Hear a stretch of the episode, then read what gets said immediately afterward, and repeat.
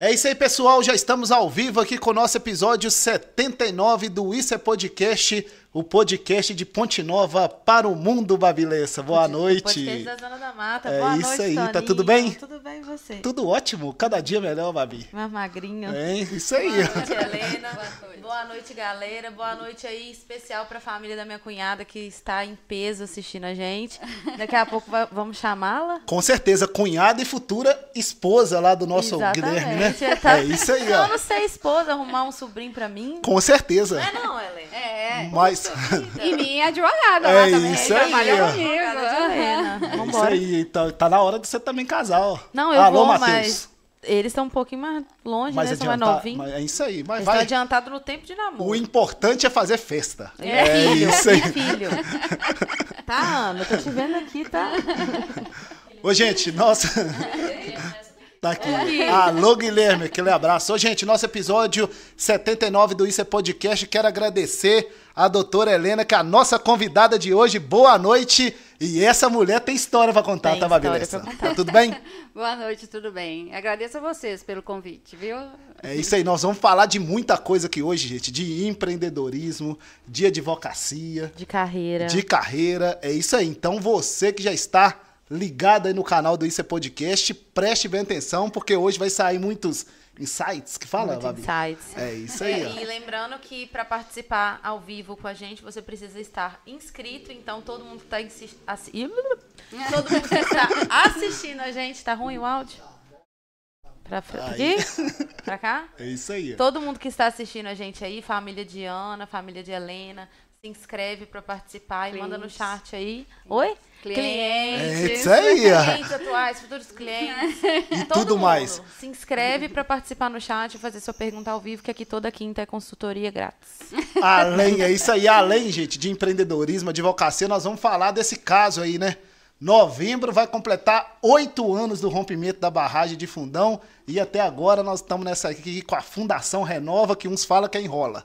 É, mas vamos, vamos falar sobre esse assunto aqui. Helena vai Doutora Helena tudo. é especialista nisso e vai falar ao vivo aqui hoje no Isso é Podcast. Deixa eu dar uma boa noite para ele. De Rio Casca para o mundo, Babilessa. O melhor stream do Brasil, Tinho Alisson. Boa noite. Tá tudo bem? Tudo bem? Vamos... Rio Boa noite, Casca tímido, também. É, hoje tá meio tímido. Tá. O que tá acontecendo? Rio Casca também é a cidade atingida. Pré-férias. É, vai Ele vai entrar. tirar férias da vida, mas não daqui, né? Não, Não, não. não. Do audiovisual não pra existe. É, férias. é isso aí. Ele vai ficar de férias lá da prefeitura, doutor. Ele é nosso competente servidor público lá da prefeitura de Rio Casca. Ah, vai ficar 30 dias por conta do Isso é Podcast. Opa, vamos fazer mais gravações, hein? É isso aí. Paris, A gente fica 30 dias fazendo ao vivo, terça, quarta, quinta, terça, quarta. Não, é ao vivo e a cores, Babi. não Isso, vou então. te dar, é, não vou te Fazendo- dar moleza, não. Então, É- fazendo mais dias, É isso aí, aproveitar vamos fazer, vamos aproveitar. Nosso amigo Tinho Alisson, tá tudo bem? Tudo bem, vamos falar É isso aí, deixa eu dar uma boa noite pra ela aqui que já está do outro lado. Essa mulher também faz acontecer, tá, doutora? A Aline Brits, nossa produtora, marqueteira e tudo mais. Boa noite. É isso aí. Doutora Helena, primeiro um prazer te receber aqui. Conta um pouquinho, né, do seu, da sua história, né? Vamos conhecer a história dela primeiro, né? É pontinovense, não é? Veio, casou aqui, como é que foi? Não, eu sou botinovense. Nasci aqui, vivi minha infância, adolescência, né? Depois eu estudei em Belo Horizonte, fui fazer o ensino médio, hoje ensino médio, né? Uhum. Na época era científico, sei lá, não Uhum. lembro. Em Belo Horizonte. é, depois fui para Viçosa fazer cursinho. E aí não estudava, eu gostava mesmo de dançar. Dançar? É, Esse, esse eu não sabia. dançava. Foi dançarina, dançarina mesmo? Sim, foi Sei, é. De dançarina. dar, de, de dar aula? Cheguei a dar aula de, de balé. Você Uhum. era da turma de Mônica Quiroga aqui? Não. Não, eu comecei com Virginia Bartolomeu. Uhum. É, não sei se vocês conhecem, Não. né? É, eu tinha o- a academia dela e nós co- comecei com ela. E então, assim, fiz mui- muitos professores bons, ela fazia muita gente boa. Então, assim, a gente teve uma, uma noção muito boa do balé com a Virgínia Bartolomeu. Depois eu fui para Viçosa, fiz lá, no núcleo. Hum, sei. Aí depois eu fui para Belo Horizonte. Eu falei assim, a gente dançava com Virgínia ainda. Eu falei com Zara assim, Zara minha amiga dançava Uhum. comigo. O Zara tá tendo pra gente entrar no Palácio das Artes. Vamos fazer? Aí ela topou. Aí fiz a inscrição, fiz, fizemos a inscrição e fomos, né? Aí chegamos lá, aquelas meninas assim, boas, mas boas mesmo, né? E tinha a prova de balé e tinha a prova do balé moderno. Inclusive, o Rodrigo Pederneiras, que é do, do corpo, né? Ele estava lá, ele era um dos, dos que avaliavam a gente, Dos né? jurados. Dos jurados. Aí fizemos a prova, a Zara passou em segundo lugar no balé. E eu, Olha. não. Eu não, eu passei, mas eu era muito mais do moderno que do balé, entendeu? Uhum. Então, aí passamos. Aí fiquei lá um tempo fazendo e logo depois eu engravidei. Aí voltei para Ponte Nova. Larguei o balé e voltei para Ponte Nova. E fiquei um tempo sem fazer o balé. E casei, né? Tive filho. E nesse tempo eu não fiz o balé, mas sempre gostei muito, né? Aí depois eu voltei para fui fazer com Mônica. Fiz balé com Mônica há muito tempo também, assim, aprendi muito com Mônica no, no- no clássico, né? Mônica tá pra onde? Ela tá aqui em Ponte Nova agora, tá dando aula de novo. Aqui, É mesmo? Lá no Você acredita que até meu pai É. fez com É, ó, Mônica. ele falou que. Você sabe que É. seu pai, a Virgínia fazia um balé e seu pai participou. Seu pai fazia teatro, eu acho. Ah, ele fazia essas coisas seu pai participou aí. de alguma coisa que eu dancei também. Eu lembro dele. Foi esse Isso mesmo. Tem as fotos dele É. de bailarino lá em casa? Sapatilha e tudo mais. É, eu acho que seu pai fazia, assim. Fez, Essa agora que eu tô lembrada. E aí, é, dancei com Mônica, dei aula né, com, com Mônica e tal. Aí depois Mônica foi embora e eu fiquei um tempão sem dançar. E aí, já separei. Aí conheci meu atual marido. E a gente. Aí eu comecei no empreendedorismo, né? A minha mãe. Logo que eu separei, eu comecei a fazer bombom. Entendi. A minha mãe fazia salgados e doce aqui para festa de Ponte Nova, para os bailes de Ponte Novense. Então eu aprendi com ela, né? Eu falei assim, eu tava separada, sem recursos, sem dinheiro, sem nada. Eu falei, vou fazer meus bombons e vender na, na- nas lanchonetes. E tem um bombom de morango que faz um sucesso danado. Ah, Faltou Pois eu trazer. fiquei E eu ia trazer, não é. tive tempo, gente. O doce tá lá prontinho Depois- e os Ó, mas morangos, deixa eu te, mas eu te mando. lembrar, Vai né? marcar Isso uma resenha. É, isso aqui é ao vivo. Você tá registrando isso. É, Pode mandar depois. pode. E Dívida, né? Deixa essa dívida Ah, ao vivo sim, aqui pra você vai ter que fazer todos os pratos, o bombom, o E salgado. outra coisa, Ana, quando tiver, você leva ela pra casa. Já tá querendo monopolizar a família pra você ver. Não, eu tô querendo que ela leve ela pra casa, lógico, uma marmitinha. É, Ah, porque todo mundo Sobra. come, né? Todo mundo come muito. Lá em casa põe na geladeira e Siri não come. Eu como muito. Eu como, o bombom eu como. E aí põe na geladeira, né? E todo mundo vai lá toda hora e tira. E Siri já é de comer mais devagar. Aí ele fala assim: Poxa vida, vocês acabam com o doce que eu faço. Faz. Um dia o doce já acabou, eu não posso comer o doce. É assim, a disputa danada. Mas eu fazia mais, mas agora eu não tô tendo tempo também. Já cansa, a gente já tá cansado. Chega à noite, você não, não quer. Eu posso fazer à noite, né? E aí tá.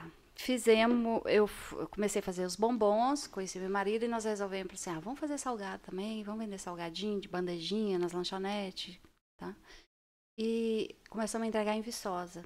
Eu ia de carro, levava os bombons para Viçosa, fazia maior sucesso lá. Ia com o carro lotado de, de, de bombom. Aí nós vimos que lá tinha essa carência de salgadinho também e começamos salgadinho na bandejinha. E começou a vender muito. Primeiros clientes nossos foram Viçosa. E vendia bombom e salgadinho. bombom E aqui salgadinho. vendia pouco. Aqui em Pontinova. Aqui eu vendia os, os bombons nas lanchonetes. Entendi. Tinha uma lanchonete ali perto da padaria popular hoje, que era. Você lembra naquela esquina ali? Popular do Guarapiranga do ou de Palmeiras? Tinha. Tinha uma lanchonete Tinha. ali que comprava muito na minha mão, vendia Você muito. vendia lá pra Viçosa congelado? O bombom não, né? Não, Não, tem não, como. o O, salgado, salgado. era na bandejinha congelado. Levava congelado. Levava no isopor. Punha no E- carro e levava. É, aproveitando a Hum. deixa, você batia na porta e, oi, tudo bem, meu salgado? Como é que funcionava? Você já chegava lá, já... Não, eu chegava na lanchonete, conhecia o dono, aí falou, "Ô, a gente tem um salgadinho de Ponte Nova, a gente faz, é muito bom, quer experimentar? Aí, geralmente, a pessoa não queria comprar, né? Uhum. Ela dava uma- deixa aí, experimenta, se vender a gente paga. E deixava. Na outra semana a gente voltava, ah, vendeu tudo, deixa mais. E foi assim, e foi crescendo, né? Crescendo muito. E nós resolvemos também fazer o salgado de lanchonete, né? Que é esse salgado para Aí começou mais aqui em Ponte Nova, que a gente entregava. Ouro Preto, Belo Horizonte e Viçosa. Sim. E aí ficou pouco o nosso carro. A gente pôs um carro com carretinha É, já para carregar o isopor. Já deu uma, É. aumentada, né? E o que, que acontece? E quando chovia? Nossa. Nossa, o salgado que sobrava voltava assim, perdia tudo, né? Nossa. Tudo molhado. E aí é, ficamos um tempo assim vendendo, mas é, e começou a vender muito, né? E uma demanda maior. Eu fazia em casa, nem era assim, eu não tinha nem era for- formalizada a empresa ainda. Então assim, eu não, eu vendia com etiqueta, aí começou a cobrar, né? Precisa ter CNPJ, Sim. precisa de ter, porque para empresa, supermercado, por exemplo, eu não podia. Sim. Quem comprava mais era esses mercados de, De de bairro. bairro, É. Uhum. né? E tá, e foi crescendo. Aí, é, nesse tempo, vamos falar do balé que eu tava acabando? Sim. Nesse tempo, voltou, veio pra Ponte Nova Paulinho Regis. Uhum. Paulinho Regis, que é lá da cidade do tio Alisson, lá de lá de Rio Rio Casca. Casca. É. E eu fico- aí ficamos apaixonados. Oba, voltamos pro dançar balé, todo mundo, É. né? E foi uma época muito boa que a gente dançava, fazia festival, e fiquei um tempão dançando com eles, de- um tempão mesmo. Depois eu acho que foi em 2000 e deixa eu ver, em 2006 que eu dei uma parada mesmo e até hoje eu não voltei. Não, tô é querendo voltar, absurdo. tô doido pra voltar. Lógico, você tem que voltar. Opa, é, é. Não pode Vamos parar de voltar fazer e fazer, fazer um ao vivo lá, ó, com o Paulinho, com o Regis, com todo mundo. Não, mas tem que voltar mesmo. Tem, tem que voltar. E faz falta, sabe? Eu, eu, go- é- eu gosto muito. Eu danço porque dançava, né? Prazer mesmo, né? Sim. Então, assim, faz muita falta, faz muito bem pra gente. Sim, você vai E ver o- como Sabe? que vai te tocar É. quando você voltar a fazer uma coisa que você Sim. amava. E o nome você nem da se lembra da sensação mais.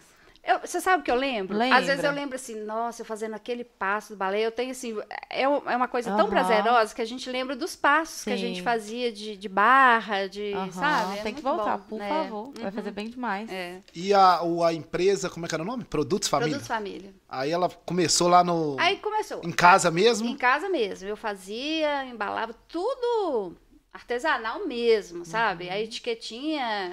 Eu nem tinha impressora, eu fazia caneta, escrevia, colocava e tal. E aí nós. é, eu resolvi fazer ovo de Páscoa. Aí fiz- era eu e o Sávio, né? Eu fazia, ele vendia, o Sávio é muito bom de venda. E ele, Ele é. vendendo. Tem a venda É, no sangue, né? É, tem. Você ficava mais na produção e Só ele na produção, na e ele venda. vendendo, e ele articulando as vendas. E aí eu fiz um ano, eu fui fazendo e a demanda foi pedindo. Aí chegou no final, a gente viu que a gente tinha feito uma tonelada de ovo de Páscoa. E chegou no sábado de aleluia, é sábado de aleluia, né? É, não tinha ovo de Páscoa em Ponte Nova. E tinha gente do supermercado que ia lá.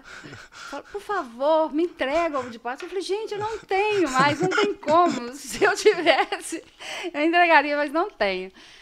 Aí tá. Aí, é, no outro ano, a gente construiu a nossa empresa mesmo, né? Que é onde hoje é meu escritório de advocacia, é uma parte, né?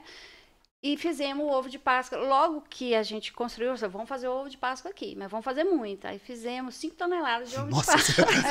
É só vezes mais É. primeira. E aí, Você já sobrou pensou lá na frente, né? Aí sobrou, e foi um ano que teve, eu acho que como no ano anterior teve escassez, então todo mundo produziu muito. Sobrou. E aí foi um prejuízo danado.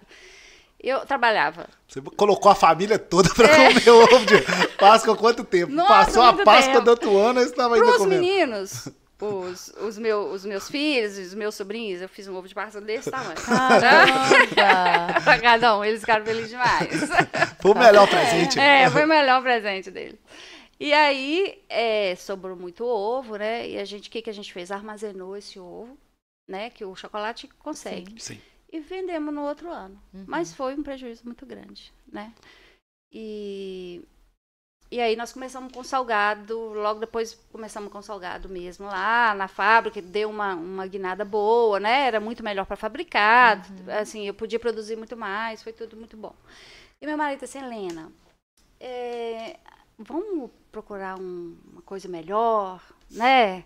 Vamos ficar só aqui, não, eu vou para o Rio de Janeiro, vou vender lá. Porque aqui a gente vendia para bares. pessoal fechava bar, não pagava. e era uma confusão, entendeu? Então, assim, uns bagar, uns. Não, tem uns que eram, sim, muito bons para pagar, mas tinha muito problema de inadimplência. Vamos para o mercado melhor. E ele foi para o Rio de Janeiro. Foi ele com a Kombi. A gente já tinha comprado uma Kombi. Sim. E com salgadinho, e foi oferecendo, foi oferecendo. E o pessoal gostava do salgado, né? Era um salgado diferente. É, é Aí- isso aí. A receita do salgado tinha um- alguma coisa lá diferente? O que que era? Era A receita integral? da minha mãe. Não, o era- integral ainda não existia. Não existia. Era salgado normal. É salgado normal. Pastel, empada, coxinha, quibe, enroladinho de presunto e queijo. Sucesso. É. E aí, ele chegou no na, na Central do Brasil, lá tinha muitas lanchonetes boas. E tinha uma lan- lanchonete lá que o gerente falou assim com ele: Olha, os proprietários da loja querem conversar com vocês. Nós gostamos muito do seu salgado. Aí marcou um dia deles virem aqui. Nova, porque eles queriam conhecer também de É, onde que eles estavam comprando salgado. Vindo. eles tinham umas 15 lojas no Rio de Janeiro. E aí vieram. Veio o marido, a esposa, os proprietários, né? Eles tinham mais proprietários. Era uma sociedade de vários portugueses, tá? Porque o português domina o mercado do Rio, de lanchonete, padarias. Não sabia, legal. É. E aí, é, aí os, os sócios mais, os maiores sócios vieram. E vieram com dois funcionários e suas esposas. E quando eles chegaram aqui, primeiro eles assustaram, de tão longe que é, vieram de carro. Nossa Porque eles andam de avião, né, geralmente. Você não tinha ido lá ainda. Você conheceu não eles aqui. tinha ido lá ainda, o sábio Foi conhecia. surpresa pra isso pra É. vocês. Aí, no dia, tava chovendo. E meu marido gosta muito de rã. E, de repente, no meio da estrada tinha uma rã. E falou assim, eu não vou deixar essa rã aqui, não. Não, você tá brincando. É. Não, você tá de Ele pegou a rã. Ele pegou a rã. Uma rã Não. desse não, tá- tamanho. Que isso? Quem gosta Ele- de Não, rã? e se ela ficasse na estrada, Ele eles iam passar Rio. por cima Quem dela. gosta de rã? Quem- a ponto de parar um carro, você ouve esse cara de É. cachorro. De rã é a primeira vez. Aí, porque se ela ficasse lá, eles, ela ia morrer. Porque Ele carro, tava né? voltando do Rio pra cá. Não, gente, a gente tava indo encontrar com o pessoal que tava chegando do Rio, pra mostrar o caminho da casa, que era lá Ah, na tá. rasa. E ele pegou a rã e ficou com a rã fora do carro. Que isso? Segurando. segurando. E chegou. E o pessoal chegou. E aí eles falam assim, gente, eu tô no fim do mundo. Esse homem, Qual, qual era o impacto que ele queria passar com essa rã? esse homem com essa rã na mão. E... Aí, sabe, sopetar com a rã, tá com a rã. E a, a dona, então, assustou demais, Nossa, né? E eu lá em casa esperando ele. Na hora que ele chega com a rã na mão, eu falei assim, eu não acredito que ele fez isso. Nem Queimou eu. o filme. Nada. Aí eles gostaram mais ainda. Mais ainda. Aí ele foi e soltou a rã lá perto do rio, né? É. Aí tá. Aí o pessoal. Aí conversamos, tava chegando tarde, lá no dia cansado, dormir. No outro dia era batizada minhas meninas, de Bárbara e Cabra- de Bárbara. E Carol, das duas. Então nós fizemos um almoço lá, tal. E, e eles gostaram muito. Aí eu aproveitei, mostrei tudo que eu fazia, É. os doces e não sei o quê. Aí ela falou assim, ô Helena, eu, a gente tá. Eles, eles tinham uma pegada mais natural. Chamate, é, o mate deles é natural, sabe? Eu tô querendo é, trabalhar com a linha natural, uma coisa mais saudável. Faz um salgado pra gente, um pastel integral e tal. Eu falei, ó, eu não tenho, não sei fazer, não tenho receita, mas eu posso tentar. E tá, aí eles foram embora, joia, gostaram demais daqui. Mas depois, Ficaram com uma boa impressão depois, tá? A Deus. depois que popularizou lá, Só ficou, tudo, ficou é, tudo, tudo em Entenderam casa. que não era assim, tão, um lugar tão primitivo. Tão assim. Ah, dependendo da cabeça que o cara chega, o, o que o rece- o- a pessoa que o recebe tá com a rã, né? É. Pode gerar um trauma. Nós vamos trazer o. Siri aqui, vai ter Ah, que trazer uma, uma rã aqui, ó. Ele tem É. história pra contar, tá? Tem Ele tem. E aí, é, eles foram embora e fomos tentando fazer o salgado. Ficamos tempos fazendo até dar certo, até a coisa eles gostarem. E se eles experimentaram, ele falou assim, não, isso não tá bom, e não sei o que. Eles querem assim, porque ele que ia pro Rio, né? Então ele sabia. Aí no final, a última vez nós tentamos, aí fomos nós dois pro Rio de Janeiro, fomos apresentar o salgado lá para eles. Eu lembro direitinho, era lá na Miguel Couto, no centro do Rio. Aí levamos, eles falaram, não, agora esse salgado tá aprovado. Aí tá, começamos a fazer o salgado. Fit. Fit, salgado integral. Era queijo Minas, é, frango cenoura e passas, peito de peru com ricota, frango normal. É, eram oito sabores, gente. É, frango, ricota e ameixa. Eu não lembro de todos, não. e era todo tipo ou era um só? Por exemplo, era só coxinha ou era Não, todos? era tudo pastel. Tudo pastel. Pastel, assado. É, pastel assado. Sim. Uhum. E, só que no início, no Rio de Janeiro, ainda o pessoal não estava.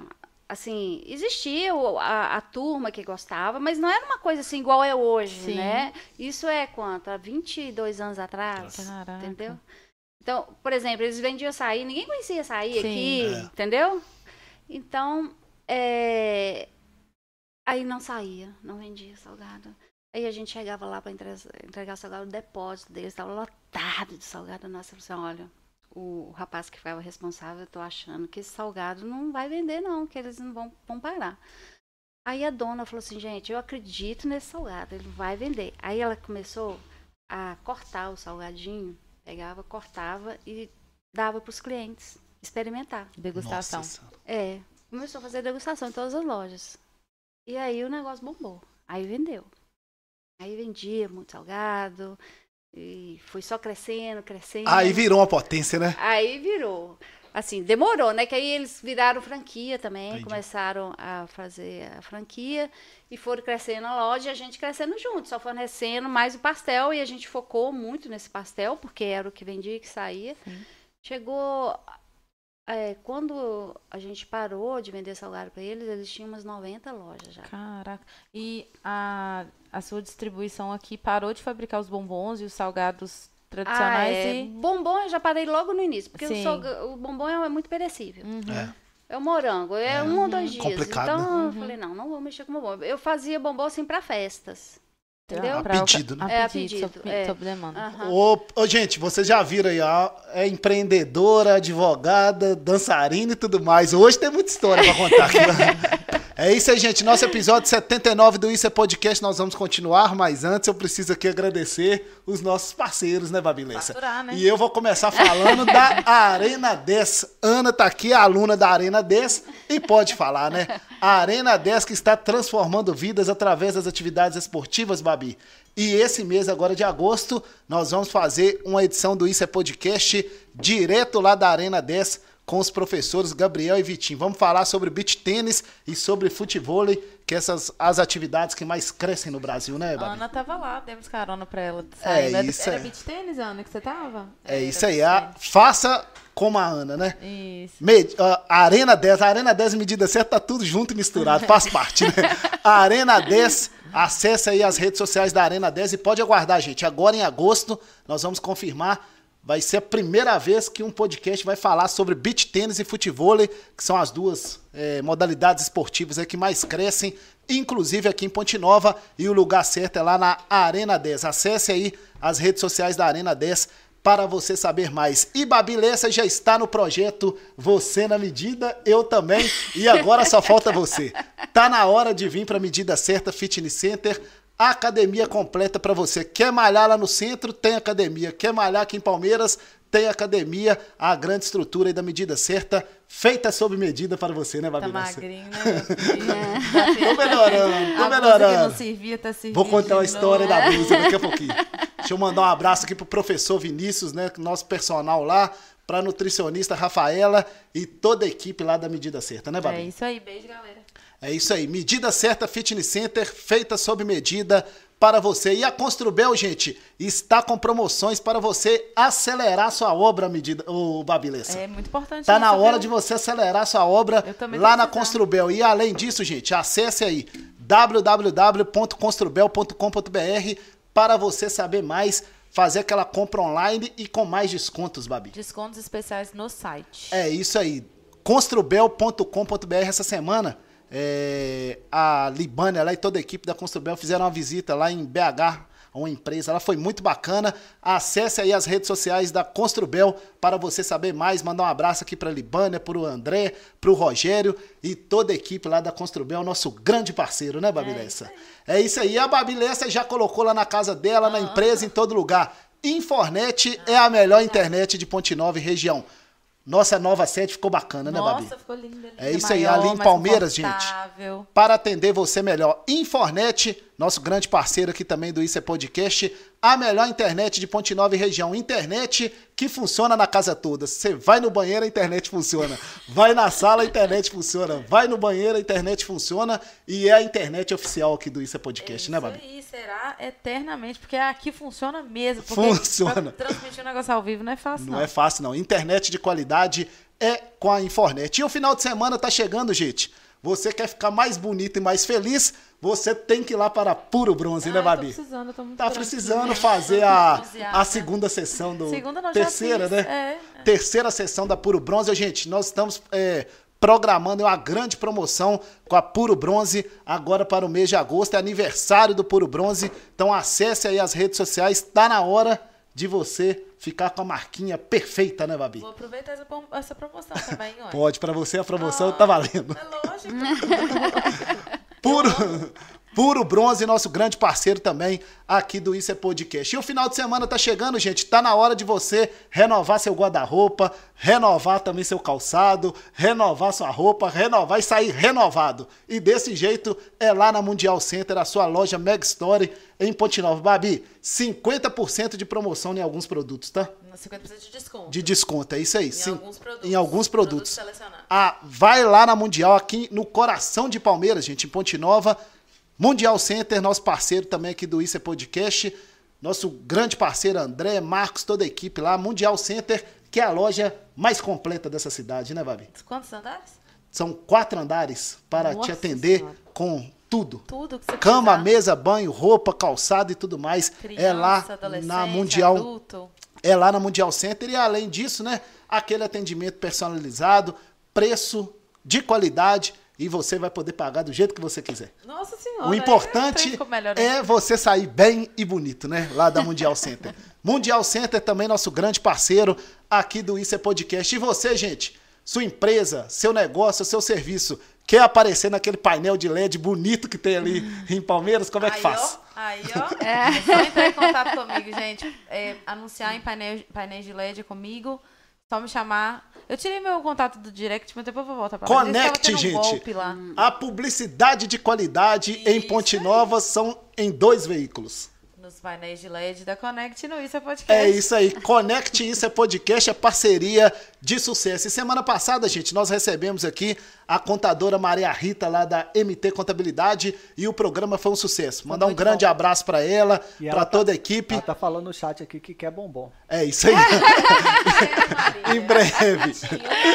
Nossa, eu vou ficar devendo isso. Mãe, eu tô aí. Maria Rita da MT Contabilidade, nosso também grande parceiro aqui do Isso é Podcast, Foi né, Babi? muito bom o podcast de semana passada. Foi muito bacana, né? Uma ótima audiência. Agradecer a todos, né? Todo mundo assistindo, compartilhando e mandando né, nosso link aí pra galera do Isso é Podcast, o podcast da Zona da Mata para o mundo, né? É isso aí. Mais algum recado que você queira dar? Então vamos lá.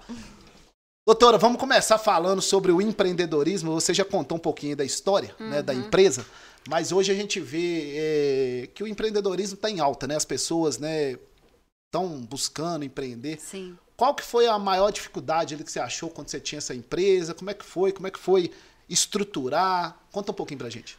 Ó, é dificuldade financeira.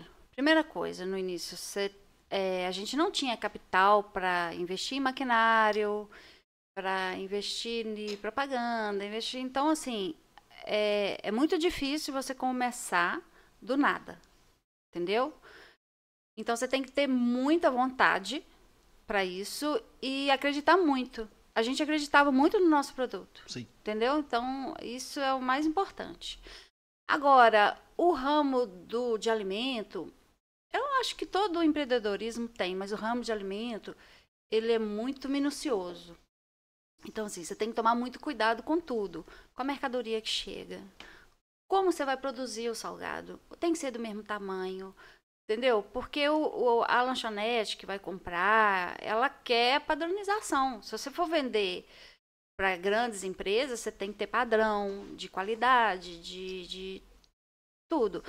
A, a embalagem, né? Então, no início, tem, assim, a gente embalava em saquinhos normais. Então, assim, dava muito problema. Aí depois tivemos que ver um saquinho especial para embalar, para ficar no freezer e conseguir, entendeu?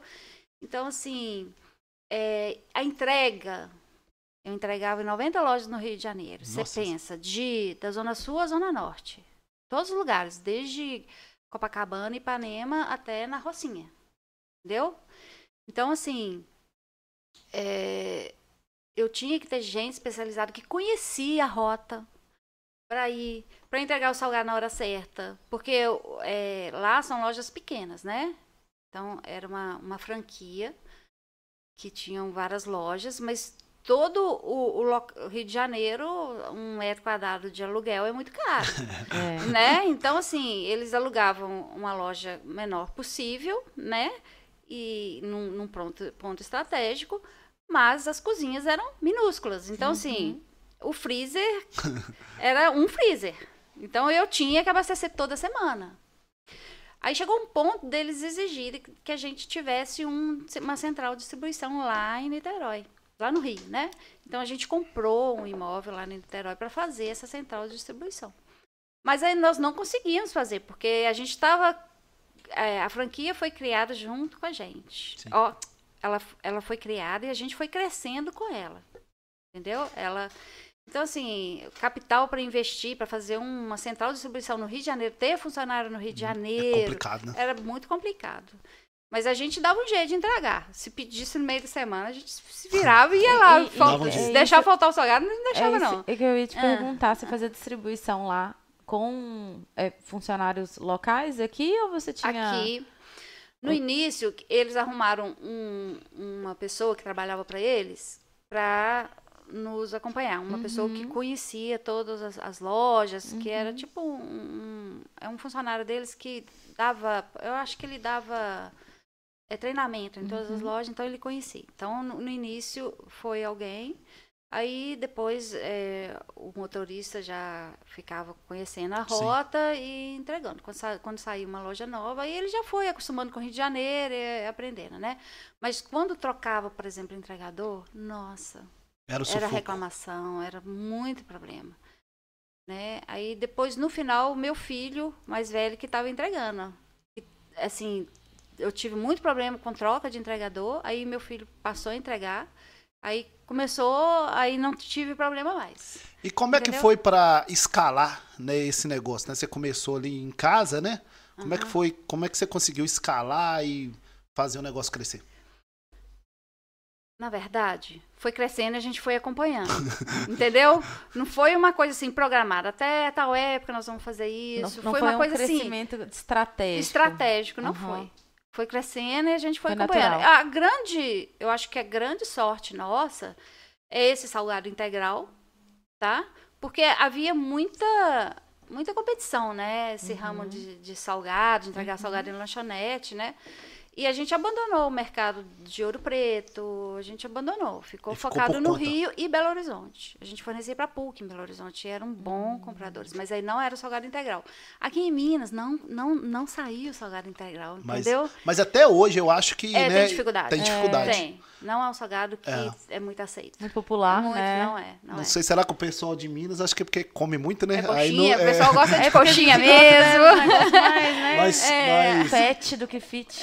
mais gorduroso, né? É porque eu acho que é por causa do tropeiro, É, nossa comida mais frango com quiabo, É, essas coisas. aham, é a nossa comida mineira, né? Mas olha, e- essa, e- esse salgado integral aí foi mais ou menos em qual ano? 2010, 2008? Ó, vamos pôr 20 anos atrás, nós estamos. 2000. É, 2000 três. antes Mas um assim, pouco. mas você começou o salgado, você falou que o salgado integral foi depois, né? É, foi depois. Não, eu comecei com salgado em 95, É, aí 94. o salgado integral foi de 2002. 2000, 2002, isso mesmo. naquela época lá no Rio de Janeiro o pessoal já era mais fit, né? É, lá Era. essa cultura já mais estava nessa cultura, já É. tinha, é, já tinha essa cultura, né? E eu lembro o meu tio, irmão do meu pai, eh, ele falava que quando ia no Rio, ele ia numa loja lá do, do centro que vendia muita coisa natural. Ele sempre gostava, meus, Sim. meus, os, os meus parentes por parte de pai sempre foram mais dessa pegada naturalista. Aí ele trazia um monte de coisa e falava que era muito bom, que era saudável. E eu, quando eu estudei em Viçosa, eu comia em restaurante natural. Entendi. Então eu já era meio ligada nisso. Foi assim, um. Gostava é, também. Fit. aham, é. E aí. é, ficamos, esse salgado ficou conhecido demais. E chegou uma época que a, eles tinham muito medo. Porque a gente era longe, saudade, cidade interior. Então eles tinham medo de que a gente não pudesse fornecer sempre na data certa, Uhum. né? E teve o problema da enchente aqui em Ponte Nova, que foi aquela enchente horrorosa que é, Foi 2000 e... eu não lembro quando foi Teve essa oito, enchente. um Foi muito- 2004, 2008, que foi aquela brava. Teve. Eu foi acho que 2008, né? É. Então o que que Põe aconteceu? no chat aí se alguém estiver lembrando. Mas eu acho que foi Foi que você 2008. fala que teve tromba d'água também. Não, Tromba d'Água no lá, Guarapiranga. não. É, né? foi no Guarapiranga. Ah, É. tá. Foi a Lá enchente foi enchente, mesmo, foi Rio. 2008. É, da... E a minha fábrica ficou ilhada. E tava no dia de sair salgado pro Rio de Janeiro. Nossa. O que, que a gente fez? O meu marido fazia rafting. Ele tem um barco enorme de rafting. Ah, aí a minha Kombi, nessa não, eu já tinha caminhão nessa época. O caminhão ficou lá na porta da entrada, da onde que, da onde que é ali todas as, as, as empresas ali, Sim. que não foi água. Então gente Só pra situar, né? Lá na, no antigo, na, antiga, na antiga sede da, do Laticínios Porto Alegre. Eu falo antiga, é muito antiga, ninguém lembra não, né? Antiga sede do Laticínios É. Porto Alegre, lá na Rasa. É. E aí, ia no barco, o salgado na caixa, chega lá, punha no caminhão, punha no caminhão. E enchemos o caminhão, assim foi. Fazia um... Mas chegamos no Rio de Janeiro com salgadinho. E aí, e teve também o caso Samarco, né, que foi uma repercussão, e eles ficaram, assim, meio com medo, assim, de, dessa questão, de ser longe, não ser uma cidade, assim, que é, Pode, por exemplo, eles pegavam fornecedores de São Paulo, mas é diferente. A, a via para ir para São Paulo e voltar é muito diferente, né? Vira e mexe tinha problema de barragem também de greve de caminhoneiro que fechava e não podia Sim. passar, mas os perecíveis passavam. Você Sim. nunca cogitou a ideia de ir pra, pro Rio? Cogitei. Mas o que que acontece? Eu tinha que fornecer um salgado bom, com qualidade e com preço bom, tá? E aqui eu tinha essa facilidade. Sim. O queijo Minas. É, a matéria-prima, eu conseguia Frango, que né? o Sim. frango. É. Eu, compra, eu não comprava frango congelado, eu comprava aquele frango fresco que Uhum. chegava. E isso faz diferença demais Sim, no produto No sabor. entendeu? No sabor. Então, é, eles até queriam que a gente fosse, Uhum. entendeu? Até chamou pra gente um tem um outro fornecedores deles, era de uma cidade perto lá que eu não lembro mais, que eles queriam que a gente fizesse a nossa Uhum. fábrica lá também e até ajudar, mas nós optamos por não. Entendeu? Eu, também a gente não queria ficar muito na mão deles. Ia ter uma, tipo assim, uma sociedade. eu nós optamos, achamos melhor não. É, e tá, e aí houve o problema de eles resolver mudou a direção, eles, Entendi. aí a direção nova começou a querer parar de comprar e foi parando aos poucos. Pelo menos isso, né? Foi parando aos poucos. Aí a gente achou que não valia a pena mais, Entendi. tá?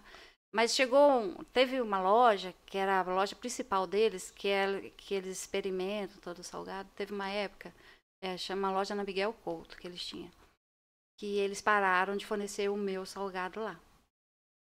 E aí, os, os clientes eram, assim, fiéis, todo dia estavam lá. Eles fizeram uma baixa assinada de mais de mil assinaturas para voltar a comprar o meu salgado. E aí a dona da empresa falava assim, viu, gente, a gente não pode deixar de comprar o salgado da Helena, ele sabe. Gente, que loucura. Sério, teve isso. Mas aí um tempo eles pararam. Quando. Aí teve a pandemia. Aí, antes da pandemia, é, na- teve o carnaval. Na quinta-feira, depois do carnaval, nós fomos lá reunir para tentar. E ele ia voltar com o nosso salgado, tentar voltar. Aí Porque a a venda do salgado deles tinha caído demais desse salgado integral. Aí Aí, veio a pandemia. Veio a pandemia. Aí Então acabou. existe a franquia ainda? Existe. 90, set- 90 Não. franquias? Depois da, da pandemia, diminuiu bem, eu É. acho, os números de lojas. Por exemplo, as lojas que eu conhecia quando eu vou no Rio de Janeiro, tem muitas que estão fechadas. Porque Você, é lanchonete normal, né? É lanchonete. É. aham. você querendo ou não, é, teve a empresa durante muitos e muitos anos. Muitos anos. Eu tinha Mais de 20 entendido, anos. É, que Aham. ela tinha encerrado antes. E encerrou 100%. Encerrou em 2000 e... Foi em 2018, 2017, nós E- encerramos com- 100%. Então, conta como que é isso, porque é Foi, difícil abrir, foi mas deve trágico. ser mais difícil Foi ainda trágico. encerrar. Foi totalmente trágico. A gente resolveu fechar porque não estava dando lucro, não valia a pena, né? A gente estava endividando mais. Eu, a gente ficou sem dinheiro nenhum, nenhum mesmo, porque nós dois trabalhávamos nisso. Aí eu tinha a advocacia, né? Porque enquanto eu tinha empresa, eu resolvi estudar. Graças a Deus, né? Que eu resolvi estudar. Aí eu tinha meus filhos. Eu tinha três filhos. O meu quarto eu tive durante a faculdade e tinha empresa para olhar. Nossa. Coitados, eles ficaram um pouco sem mãe durante o tempo, né? E teve uma época que eu fiz duas faculdades. Fiz a de dança e fiz a de direito, Direito. lá em Viçosa. Meu Deus do céu. É. Isso não me parece coisa de gente normal da cabeça. Nossa senhora. E eu fiz- estudando. Quando eu fiz Nossa. vestibular, eu fiz vestibular para direito em Viçosa e fiz dança, passei nos dois. Aí eu falei, eu não vou deixar de fazer o, o, o dança, né? Que eu amo. Que o direito você É, queria. E depois eu larguei a dança, você acredita? E fui, optei pelo direito. Direito. É, porque eu não, eu não queria profission- profissionalizar em dança, eu não queria dar aula até academia, eu não tinha essa Uhum. vontade. Então, eu falei, balé eu faço em qualquer Uhum. lugar, né? E- Assim. Como que é abrir né, uma empresa, conseguir e depois fechar? Qual que é o sentimento? Muito ruim. É aquela, nossa, eu trabalhei tanto, eu criei uma coisa tão boa, como é que isso acabou? Entendeu? Aquela sensação assim. São coisas que a gente não entende, né? Por que, que acabou? Tinha gente que não era dessa franquia, que eu fornecia salgado, que queria vir aqui buscar o salgado lá do Rio. Não, não tem problema, a gente manda buscar aí o salgado, que a gente quer o seu salgado. Os, os clientes estão reclamando. E a gente não conseguia fazer isso funcionar. Era uma coisa assim, a gente não entende, eu- foi falta de recurso. Porque que, quando a gente estava crescendo com eles, a gente estava investindo. Sim. A gente é, fez câmara fria grande, é, a própria empresa comprou maquinário, comprou isso. comprou- E outra coisa, a gente vivia da, da empresa também, né? Então, assim, é, foi muito, muito ah, angustiante mesmo, assim. E, e, a, e, a, e a questão da falta de dinheiro também, que deixa qualquer um doido, né? Você com É. quatro filhos para criar, sem dinheiro. E o Sávio é um bom vendedor, né? Ele começou a vender fazendas, tá? Ele tinha é, relação com as pessoas. Ele não vendia, ele fazia intermediação, assim, de, de Fazia o contato, né? negócio, sabe? E de, de terrenos também, ele era muito bom. Então, a gente foi sobrevivendo isso. Mas tinha dia que eu contava dinheiro para meu filho pegar ônibus para ir para a escola. Entendeu? Foi uma situação muito difícil mesmo. E aí eu fui advogando, ganhava um dinheirinho num processo, ganhava do outro e tal. E foi assim. Dessa forma. A minha filha, a Bárbara, ela fazia direito e ela já trabalhava no, no tribunal, então ela se virou. Entendeu? Os outros dois, a Carol e o Gabriel, a gente ficou passando aperto. A minha mãe ajudou muito, né? Que ela morava com a gente, me ajudou. Salvou até né, nessa época. Mas foi muito difícil, muito difícil mesmo. É, é uma situação muito angustiante. E ainda mais essa sensação, tanto trabalho, tanta coisa, tanta coisa construída e perdida. Mas eu acho que a vida, ela é assim mesmo, sabe? A gente tem coisas que acabam mesmo. Ciclos que se Ciclos encerram. se encerram. E às vezes nem é por vontade nossa, né? É, são ciclos que se encerram e começam novos ciclos. E tem, eu falo assim, tem coisa que aconteceu na minha vida que quando aconteceu, eu falo, eu fiquei assim, angustiada demais e depois, futuramente, eu fui entender que aquilo não foi tão ruim. Entendeu? É, essa é uma, uma, uma coisa da vida que hoje em dia eu falo assim, eu sempre falo para meus filhos, gente, vocês não sabem, a gente não pode confiar no dia de amanhã. A gente não sabe como ele vai ser. E quando acontecer uma coisa que vocês não que não é boa, né, naquele momento, não aflige demais não, porque no futuro talvez você entenda o porquê que aconteceu. É, na, na Aham. época você teve é, algum, alguma espécie de depressão? Alguma Tive. coisa? Foi uma época difícil. Eu tinha, ah, eu abri uma lanchonete em BH. Uhum. Nesse tempo que eu falei, eu vou criar o meu, vender o meu produto Meu- para meu- minha lanchonete. Pro, Criar Vou pro sua meu criar minha negócio. marca. É. Aham. E criei, fazia sucesso. Saiu na revista Veja por duas Olha. vezes, Veja BH. Só que eu acho que o local não foi muito ideal e eu perdi meu filho nessa época. Eu abri em agosto e meu filho morreu em novembro. Então, assim, eu trabalhava, eu ia, mas eu não tinha cabeça para, sabe? Era Pra uma coisa. né? É, quando você é, perder um filho é uma coisa horrível, muito dolorida, mas é dolorida, mas é dolorida mesmo. Então, assim, você.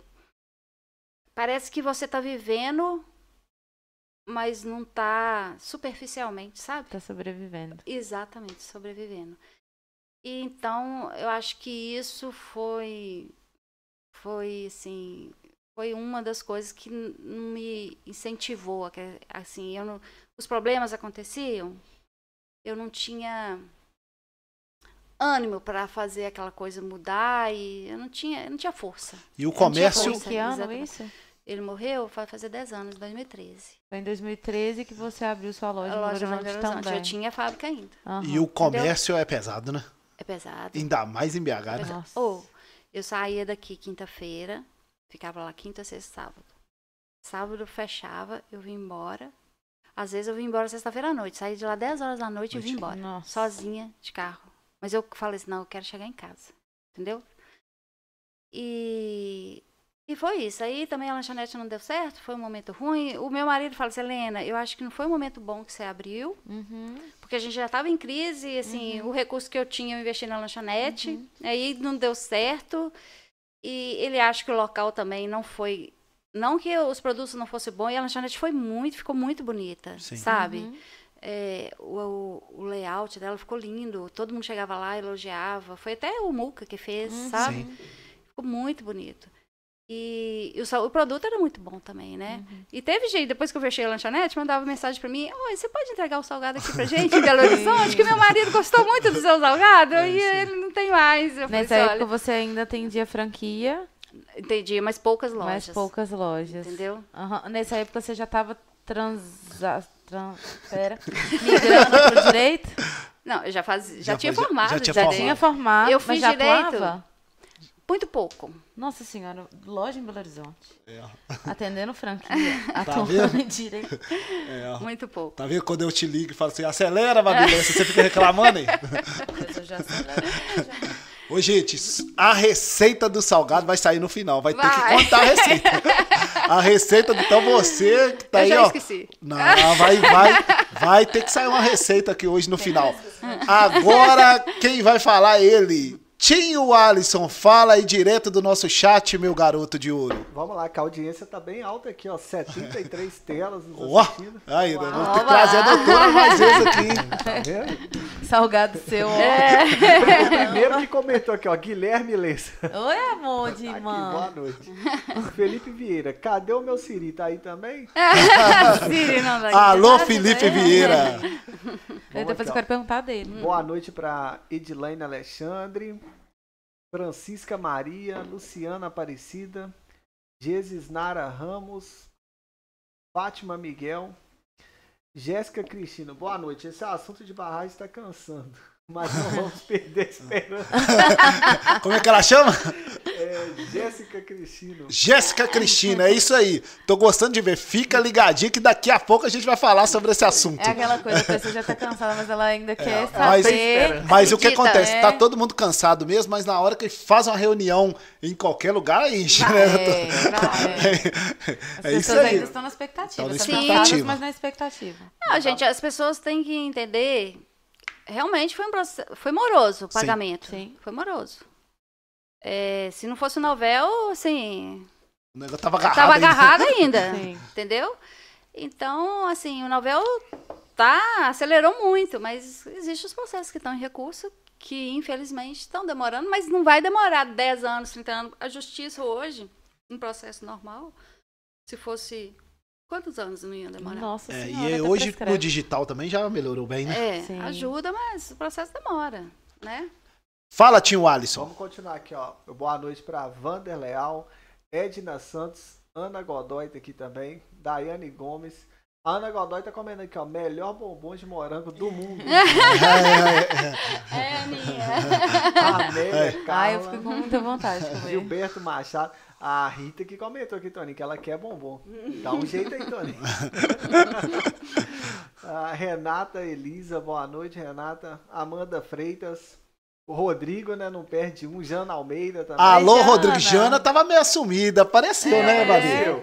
Tava meio Fernanda sumida. Castro também tá aqui. Alô, Fernanda. Fernanda também. Nossa audiência já tá ficando fiel, tá? Fernanda, É, Jana, Rodrigo, mais, mais um monte aí. Tá toda quinta-feira marcando Obrigada, presença. A Renata Elisa tá falando que é o melhor bombom de morango. Já Caramba, veio fazer famoso. muitos. Diz ela que já ajudou a fazer. Renata, sim, Então ela me sabe o ajudou. segredo. É? Ela é minha ex-nora. Ah, então. Ela sabe o segredo, hein? Sabe? Gilberto Machado. Dona Neide fez escola. Lembro dos filhos entregando salgado. É, a mãe de Siri também fazia salgadinho. Caramba. Todo mundo cozinha, né? Boa noite aqui para Flaviana Carmo. Tereza Ventura, boa noite a todos. A Caroline já tá ansiosa, ó. Fala sobre a organização dessa marca. Calma, calma, calma, calma. É, a Tereza ainda continua aqui, ó. A gente vai ter direito, doutora Helena? Vambora. É vamos isso aí. embora antes de você ir, talvez, né, migrar pra outro Não, vamos pro, pro, lugar. pro, pro direito agora. Pro... Isso, só pra encerrar, como é que ficou seu esposo? Como é que ele foi? Ele migrou de profissão também? Sim, como eu disse, ele era vendedor. Ele, Ele é é vendedor nato. É. ele Ótimo vendedor. Ótimo é. vendedor. Isso nasce, tá? É, É um dom. ele é. Ele, é, ele sabe articular, Uhum. sabe? E aí, ele como vendia, te- é, Uhum. é, intermediava a venda de Uhum. terrenos. E aí, eu, eu já tinha formado em Direito. Eu formei em Direito, eu entrei na faculdade em 2000 e... Meu filho é de 2004, eu formei em 2006 Uhum. tá? E aí eu já quando eu tava, eu já tava, já fazia alguns processos, já fazia alguma coisa, mas bem pouquinho mesmo, só Uhum. conhecido mesmo, tá? Entendeu?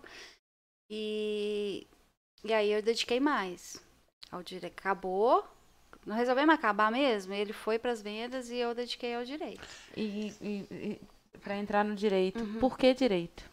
É uma ótima pergunta. Já entrou Por no que direito. aí. Olha só, a minha irmã é advogada. Aham. E eu falava assim, nossa, não sei como é que você aguenta ser advogada. Eu Tá chato! tá? Nossa, que... Uma coisa chata. Meu E, na é, e naquela época ainda que era tudo datilografado, tá? Caramba, um pouquinho mais demorado É. o processo. E Já é aí, o que que aconteceu? Eu fazia cursinho para vestibular aqui em Batinova. Aí saiu o curso da Exuve lá em Viçosa. Eu falei, gente, posso perder essa oportunidade? Todo mundo falando muito bem do curso. Ah, eu vou fazer. É um curso bom, vou fazer. E fiz o curso de dança também, né? E passei no vestibular pro curso de dança também. Gente. E aí, tá assim, eu não vou largar o curso de dança, não, vou fazer os dois. e aí, o que, que eu fazia? E eu, eu estudava de manhã. Na, nos intervalos da minha aula, por exemplo, a aula, a primeira, o primeiro semestre da- de dança tinha matérias obrigatórias, eu tinha que fazer. Então eu passava muitas para a parte da tarde. As que não davam, eu saía da aula do direito assim, no finalzinho. Aham. Ia lá, marcava presença Isso. na outra, na hora que tava assim, no meio, eu saía e voltava. Caramba, ela Aí quando era a matéria- pessoas dentro da faculdade. A matéria mais difícil, nenhuma É. você ia. Daí, né? Aí fazia. Aí depois, no, no segundo semestre, eu já escolhi a disciplina que eu dava para conciliar. Mas aí depois eu larguei. Aí eu engravidei do, do, do Gabriel, meu último filho. E logo depois eu larguei. Eu falei, não, é, é muito sacrifício para os meus filhos. Aí eu teria que ficar. Passei para estudar à noite, ficar o dia inteiro fora de casa. Sim. Eu falei, não, não vou. Vou optar pelo direito mesmo, porque eu gostei do direito. Você Aham. entrou sem gostar e apaixonou. É, eu gostei. Gostei do direito. Caramba. Entendeu? E assim, eu gosto de estudar, eu gosto de ler, eu gosto de estudar, entendeu? Gostei. Gostei, falei, vou ficar nisso mesmo. Eu tenho, eu tenho uma cunhada também, menino, que ama ler. É. Até um ano a leitura. É, mano, leituras, eu sei, eu já vi. E a Aqui, uma leitura. máquina e a, de leitura. E a fiquei leitura, encantada. e a leitura é muito bom pra quem comunica também, tá? Demais, ela consegue ler uns 15 no É, é dia. isso aí, ó. Livros. E aí, quando você formou lá, você começou na causa ambiental, doutor? Como é que foi? Foi. Olha só. É, sempre eu e meu marido. A gente estava indo pro Rio e voltando. Ele estava doido com raft. Uhum. E lá em Três Rios tem um- uma empresa de rafting. Aí ele falou assim, Helena, vamos entrar aqui, vamos ver esse rafting aqui. Eu tô doido pra mexer com rafting. Fomos, chegamos lá. O proprietário da empresa estava tendo um problema danado, porque eles estavam construindo uma PCH. Pequena side- é, siderúrgica, né? Ó, Hidrelétrica. hidrelétrica. E aí ele não estava sendo indenizado, tinha perdido os clientes, as cachoeiras não eram a mesma, e ele- a empresa estava fazendo uma cachoeira para ele artificial, mas não estava dando certo. Teve uma época que o barco virou, quase morreu umas pessoas e tal, tal. E eu, aí meu marido falou assim, olha, minha mulher é esposa, advogada. Você quer que ela entre? Ele tinha um advogado, mas ele não estava satisfeito. Aqui estava acabando de formar, eu não tinha OAB ainda. né? aí, aí eu falei assim, ai, Siri, você não me põe nessa Vendeu, ele te vendeu. É, ele me vendeu. Ele vendeu. Aí, Ele Tá. chegou lá, após que ele falou, não, deixa eu te falar, isso aí é fácil de resolver, minha esposa que é, é, advogada. resolve pra você, ela é resolver. ótima. Ela é ela tem ótima. as irmãs, o pessoal da família dela que já é advogado, experiente. vamos. vai aí dar- ele me contratou. Aí eu fomos, estudamos caso pra caramba, ficamos lá nele. Então. Aí nós entramos, aí eu, eh, lendo lá a, a papelada, eu vi que a linha de transmissão não estava conforme tinha que ser a legislação. Aí entramos com pedido para barrar a linha de transmissão e conseguimos. Nossa. Aí, pronto, aí foi fácil fazer um acordo, né? Uhum. Aí era. E o escritório deles era no Rio. Então, vamos lá no Rio e conseguimos um acordo bom para ele. E tá, ficamos satisfeitos. Ele ficou muito satisfeito, a família dele ficou muito satisfeita. São até meus amigos até Uhum. hoje, sabe? Ele já faleceu. E aí eu animei com o negócio, entendeu? E, e quando eu formei também, logo que eu formei, eu fiz especialização em Direito Internacional. Entendi. Porque a minha. é, hoje não fala. Como é que fala hoje? No final de curso, eu tenho um, um termo. É... Como que é, Ana? Final de curso vocês fazem o quê? TCC. TCC. Ah, tá. É, antigamente não era TCC, era outro nome. O meu TCC foi em Direitos Humanos. Entendi. Porque eu gosto dessa Uhum. matéria. Sou... E aí eu fui fazer o Direito Internacional ligado também aos Direitos Humanos e tal. E tinha a questão ambiental também, né? É porque o direito hum- humano, né, tá É, tá muito ligado ligado ao ambiental, né? Você tem ambiental, aí é. é, é o Aham. debate que é amplo, né? Tá, aí comecei a advogar, é, pegando causas assim. Peguei duas é, criminais, que até consegui a liberdade da, da pessoa, mas eu, eu gostava muito do penal na faculdade, mas é, na atuação eu já não gostei muito. Entendi. Aí eu falei, não, não vou mexer com, com criminal, não. E comecei, peguei família, e uma indenização, consegui aquelas indenizações de banco, problema de banco, não sei o quê, não sei o quê. E aí, entrando dinheirinho, a gente ia sobrevivendo. E teve o problema da, da, da Samarco, né? E tinha uma menina que trabalhava comigo lá do Pontal, a Branca, que eles foram atingidos. Sim. E ela falou assim, Helena, é, meu pai foi atingido, eu, meu pai é pescador, tem carteira profissional, foi, fomos atingidos. E será que você entrava com ação pra gente? Tem um outro pessoal aqui também do Pontal que foi. Aí tá. Eu falei, lógico, entramos com ação. Aí entrei com as ações da Samarco aqui na Justiça Comum, né, em Ponte Nova. E consegui é, acho que foi 100%, eu consegui, eu ganhei as ações. Consegui eliminar para a pessoa receber o auxílio financeiro. Só que chegava no tribunal, todas eram reformadas. E eu estava angustiada com meus clientes. Falei, nossa, gente, falei com eles que eles ganharam, coitados, Uhum. perderam e agora eu vou falar que foi reformado. Porque é um processo, eu falo que é um processo, assim, muito precário de provas. Porque garim, garimpeiro tem prova de que. Nota de que vendia ouro, pesava o ouro que ele são vendia, sabia quanto ele vendia. São também. pessoas simples demais. Pescador, mesma coisa. Então não tem provas. Então chega no tribunal, ó, não tem prova. O juiz aqui, ele conhece, ele tá vivendo a realidade. na- na daqui, região, né? Entendeu? Lá não, lá eles são frios, não tem Quando prova, fala não vai lá, ser. é onde? No Tribunal tribunal. de Justiça. É, Ah, ok. quando recorre, né? Ok. Essa- ela recorre. E aí, Então você, acabou que foi- você foi uma das primeiras aí advogados que trabalhou nessa, nessa causa. é, não sei, teve outros advogados que entraram com ações também, Sim, né? Mas no novel foi. sim. Aí o que, que aconteceu? Eu sempre pesquisando coisa da, da, da Samarco, né? E, e quando aconteceu isso, eu falei, gente, eu- esses me- meus clientes têm que, que receber. E tentava muito também no PIN. O PIN é um programa de indenização me- mediada, que foi criado depois do TETAC. O TETAC é o termo de ajustamento de conduta Sim. que teve. Então, é, tinha muitos clientes que lá no PIN, só que no PIN a gente não conseguia indenização. Eu tinha uns 30 clientes lá no PIN, eu consegui indenização para um. E quando eu consegui essa indenização, a menina do PIN falou: Nossa, você conseguiu rápido. E eu demorei dois a três anos para conseguir. Caramba! E foi o único. E ainda, é, eu ia lá toda semana. Eu ia lá toda semana. Eu falava, gente, ele estava doente, ele precisa da indenização. Você e ficava. mesmo? Lutei, lutei, mas eu ia mesmo. Tudo que tinha que fazer, eu fazia e ficava. No final, eu conseguia deles. Re- ia num lugar, ia no outro, reclamava com um, com outro. E aí, conseguia a indenização dele.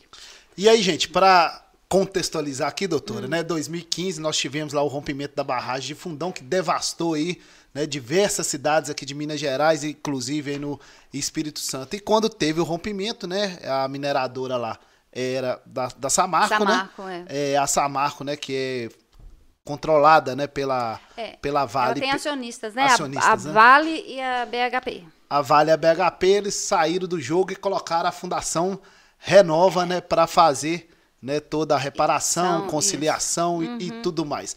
Vamos começar dessa parte aí. Sim. Como é que foi aquele início ali, depois do rompimento, né? 19 pessoas morreram, né? Foi isso mesmo? Foi, É, 19. 19 pessoas morreram e diversos municípios aí foram né, Atingidos. atingidos aí. Toda a alguns- bacia do Rio Doce, né? Toda a bacia e alguns, né? Por exemplo, Barra Longa, né? A situação lá É, ficou críticas. crítica, né? Aham. É, Mariana. Mariana nem se fala, né? Uhum. No distrito lá de Bento Rodrigues, mas também outras cidades lá no Espírito Santo, Uhum. questão do Rio Doce. Como é que foi ali aquele início ali depois do. do...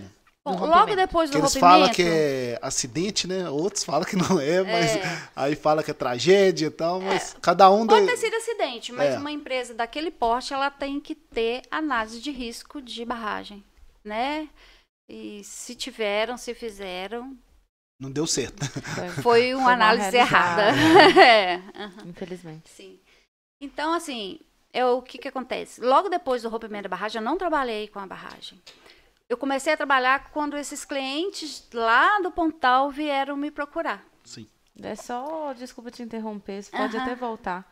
O Pontal é ali depois do Soberbo, não é? Não, Antes. Pontal é aqui antes. Ó, Pontal é antes do Chopotó. Você Sim. tem aquela. Depois da rasa, onde- né? depois da rasa, tem um local que era uma usina. Aham. E aí você tem uma pontezinha, você Sim. entra ali pra esquerda é o Pontal. Só É, pra descrever, eu lembro no rompimento que eu cheguei aí naquela ponte que vira pra Rio Doce. Uhum. Olhei pra baixo, tinha anima- animais de Descendo. porte grande É. descendo, tipo cavalo Foi encostado Foi. na beirada do Foi rio. Isso- deprimente, né, gente? E sobre o Ai, não Pontal, né? Porque ali. Eu tenho cada caso. Vocês Ah, não tu pode contar. Pode. Pode E aí, ali no Pontal, né? Só porque Babi falou sobre isso, né? Uhum. Ali a comunidade que foi atingida foi o Chopotó, né? Foi, o Chopotó foi atingido Foi mesmo pela atingido lama. Eu mesmo. tenho cliente lá que É. foi atingido. É, que Pela a, lama mesmo. A lama a lama invadiu entrou na casa o-. Na casa, no, no terreno deles. terreno. Na casa não chegou. Mas tem- eu acho que tem local lá no Chapató que entrou em algumas casas. Não sei. Eu lembro de enviar a foto do cav- dos cavalos. Era mais. Mas era bicho de porte grande na Sim. beirada do rio, assim. É. porque isso aí foi, foi passando na, na, Foi, na, foi encostando. na- foi na assim. zona rural e foi levando Foi tudo. levando. É. Nossa. E aí, como é que foi, doutor? Como é que foi ali o início? Aí no início eu não. eu comecei depois, né? E aí, é, meus clientes não conseguiram. E eu, estudando sobre o caso Samarco, vi que existia esse programa de indenização simplificado, né? Que é o Novel. E fui estudando sobre aquilo. E tinha um cliente meu que era lá de Pedra Corrida, que é um garimpeiro. Pedra Corrida é uma cidade perto de Governador Valadares, é um distrito Distrito. perto de Governador Valadares, da cidade de Periquita, é um distrito da cidade de Periquita. E ele me chamou para ir lá, falando assim, olha, aqui também saiu, saiu uma sentença do novo processo, e eu já sabia que processo era esse, mas não tinha expertise nele, não. Eu só sabia o que era, mas não, não, não tinha trabalhado e nada. E ele, ele tinha licença pro garimpo quase no Rio Doce inteiro. E ele perdeu tudo. Perdeu tudo.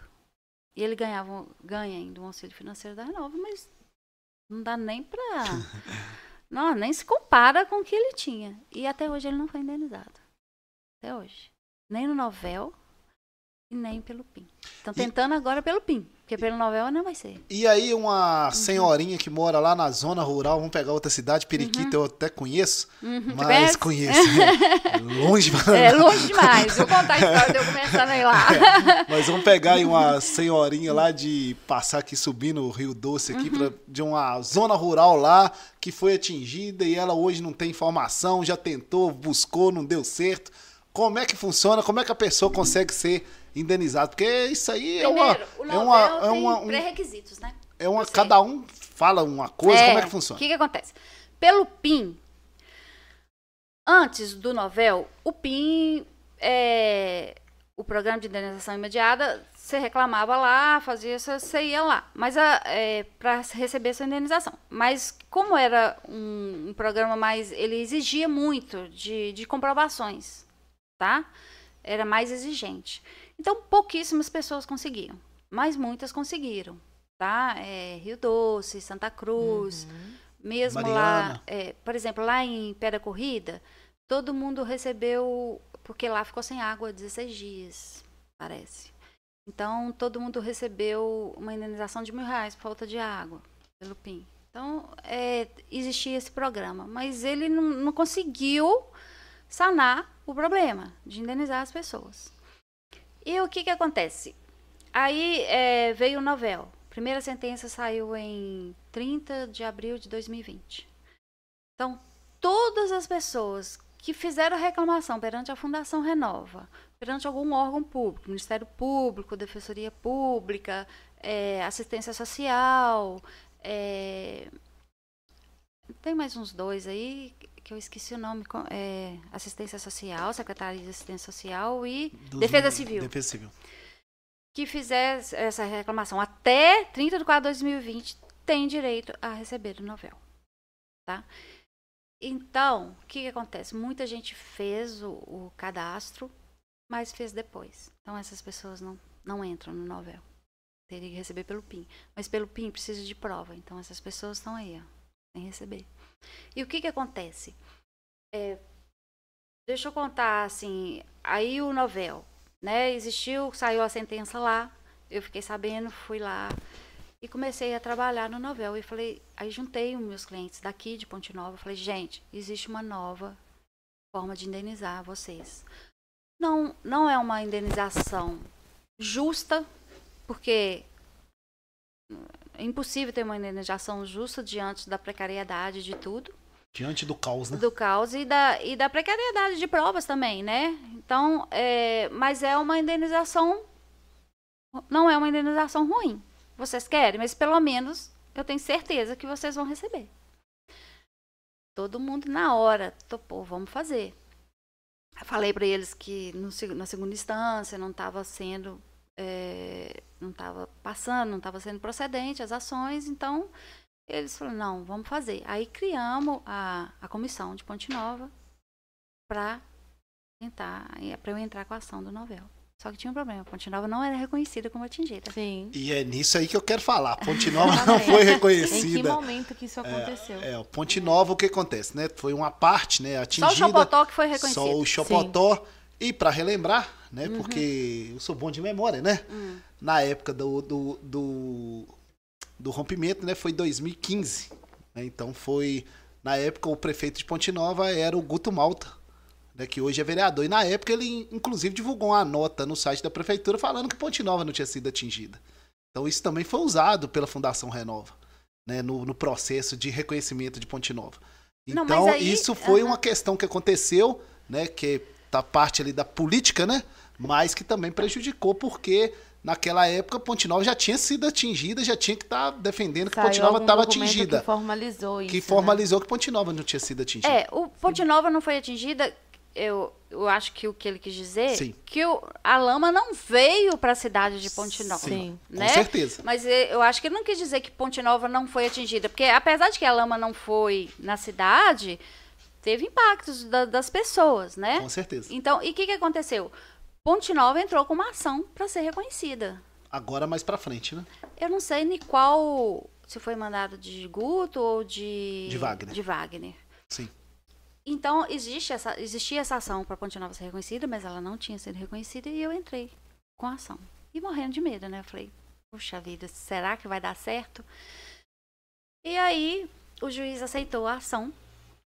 Antes mesmo de Ponte Nova ter sido reconhecida pela ação da prefeitura, que são ações distintas, tá? Sim. São ações distintas. A minha é para indenização para os atingidos no novel. E aí logo depois o juiz deu uma liminar reconhecendo Ponte Nova, Sim. né, que era o doutor Mário. E logo depois saiu a minha sentença também, foi em junho de 2021. E aí todo mundo ficou feliz demais, né? Eu também fiquei super feliz. De. Nossa, meus clientes vão receber, vai todo mundo receber e tal. E foi muito, assim, foi muito gratificante, né? Foi uma coisa muito boa. E as pessoas me agradecendo, assim, foi muito bom. A, a confiança que eles depositaram, né? Foi, foi muito emocionante, na verdade. E no dia que saiu a sentença, eu estava falando na rádio de Barra Longa, porque eu também sou da comissão de Barra Longa. Na hora que saiu a sentença, eu recebi no meu celular, a sentença saiu de Ponte Nossa Nova. Aí, aí Saiu tinha a comissão de Ponte Nova, doutor? Como é que foi? Criei a comissão de Ponte Nova. Ponte Nova. Sim. Aí você entrou com ação conjunta pra várias É, pra pessoas. to- é, Você entra com a comissão, Sim. mas aí, é, quando sai a sentença, é para todos os atingidos, não só os da comissão. Tá? Todos os atingidos da cidade Uhum. de Ponte Nova. Mas quando você fala comissão, é um grupo de, da população mesmo. É, algum grupo de atingidos Sim. reúne e, e, e pleiteiam o, Uhum. o- a indenização. O que, que acontece? No TETAC, is- é, Só a- pra gente a- explicar, TETAC é um TETAC é termo, o termo de ajustamento de conduta, que foi realizado para que é, existia ação Sim. civil pública. Ela foi suspensa, criou o TETAC, né? Um termo de ajustamento de conduta, onde a Vale, a BHP, a Samarco se comprometeu a, a fazer a- algumas questões ali, né? Definidas no termo, que são várias, né? De reparação. ambiental, tudo. estrutura, várias questões. E criou-se a Fundação Renova, aí que foi criada a Fundação Renova, para fazer essa reparação. Então, a Vale, BHP e Samarco saiu e ficou a Fundação, Fundação Renova. Renova. Aí, o que, acontece? É, Onde que eu tava, gente? Perdi. Você No tá- é TETAC. no TETAC. Aí, é, o TETAC prevê as comissões, Sim. né? Então, nós criamos as comissões, o juiz deu a legitimidade para ela entrar com a ação. E foi assim, todas as cidades, criando comissão e entrando com as ações, né? E aí começou, todo mundo recebendo indenização. Que que- e o que, que acontece com as indenizações? É, tem muita gente que, que fala, nossa, mas aquela pessoa ali, ela ela não fez cadastro e recebeu. Mas o pai dela fez o cadastro. Entendeu? E o que, que acontece? Na sentença, tem dois tipos de pessoas para receber. Aquela que fez o cadastro e foi entrevistada pela Fundação Renova. E na entrevista ela falou o que, que ela perdeu, ela falou quem da família dela fazia, quem da família dela não a pessoa fazia. foi lá fazer a entrevista né, na casa Foi, dela. foi. Tinha uma empresa, Sinergia, que era contratada para fazer essa entrevista. E aqui em Ponte Nova eles foram entrevistados. Então, como é que vai falar que Ponte Nova, os atingidos de Ponte Nova não eram reconhecidos? É. Eu, inclusive, juntei no processo entrevistas feitas e, inclusive, indenização. Não, não, ninguém aqui tinha recebido, não. Só esse cliente meu que eu juntei a indenização dele que tinha recebido. E aí, é, o que que acontece? É, Ai, me perdi de novo. Ah, tá. Aí tinha dois tipos. A pessoa que era cadastrada, que foi entrevistada, que falava dos seus danos, falava, ó, a minha esposa pescava comigo, a minha esposa, ela era bordadeira, ela bordava, ela vendia. Artesão. É, e, fa- e falava. Ou não falava. Muitos não falaram, e as mulheres, muitas, muitas delas, tinham atividade que está prevista em sentença. Mas também era, foi uma entrevista muito assim. As pessoas não sabiam o que falar, não sabiam que elas teriam direito para poder falar. É, e fica Entendeu? com medo também, né? Medo, né? E, por exemplo, o garimpeiro tinha medo de falar que garimpava, porque era uma atividade informal. Uhum. O pescador também, existe a fiscalização. Então, muitas pessoas tinham medo. Falavam, não, eu pescava só para comer. É. Tipo assim, entendeu? Só Sim. pra... E na verdade não era, vendia o produto. E aí ele recebeu uma indenização pequena. Em Ponte Nova, o pescador de subsistência não recebe, porque você tem que ter uma distância do Rio Doce. E Ponte Nova, o Rio Doce forma lá no Chapotó ali, Sim. né? Sim. Então Ponte Nova está a mais de 5 quilômetros. Então, pescador de subsistência aqui E não aí, recebe. e aí, doutora, hoje Hum. você está atuando em Ponte Nova, Barra Longa, Caiaca, Mariana, Dom Silveira, Alvinópolis e Pedra Corrida. É isso. E também toda a região. E como é que tá o atendimento para os atingidos aí nesses municípios? O pessoal tá satisfeito? É claro que não, né? Não, muita gente satisfeita. Barra Longa, principalmente. Tem Barra Longa. muitas movimentações nas redes É, sociais. o que que acontece em Barra Longa? Barra Longa foi, uma- foi a única cidade que foi lama no centro da cidade. Então invadiu muitas casas. A não ser Bento Rodrigues, que destruiu. Houve. Bom, Bento Rodrigues é distrito de Mariana, né? A cidade mesmo que foi impactada foi Barra Longa. Em questão de lama, de. Foi Barra Longa. Foi a mais impactada, eu acho. Então, o que que acontece? Ali todo mundo foi prejudicado. Não tem como não falar que não. Como que uma pessoa que tem uma loja de frente para a rua, que tá cheia de lama, que ficou meses ali para tirar a poeira, porque foi uma poeira que, que fez mal para todo mundo, Era que todo mundo reclama. lama tóxica uma lama também. tóxica. Sim. É. Então as pessoas chegam lá, "Ó, meu filho adoeceu, meu filho ficou assim, e como que prova a questão? Então assim, é muito, muito complicado. Então assim, o novel ele é uma solução boa, mas ao mesmo tempo ele não abarca todas as pessoas atingidas. Por exemplo, Barra Longa tem a questão de, do comércio, justamente. E a- a- a- na hora que você entra com o processo da pessoa que tinha o comércio, a, Fundação Renova nega falando que o comércio não está previsto na sentença. E a sentença fala que só atividades ligadas ao rio, certo? Então, essas pessoas e o, e o recurso está confirmando que a Renova está tá negando, né? Nesse sentido, né? Todos não. Sim. Então, o que está acontecendo? Muita gente está ficando sem receber indenização e não. E como a gente vai fazer para ele receber? É isso aí. Pelo qual PIN é qual, difícil. qual que será tem o próximo passo? Tem o PIN, né? Tem o PIN, mas o PIN eles exigem provas. Provas mesmo. Entendi. E às vezes eu comecei a. Alguns têm. Ó, provei que eu fechei a loja.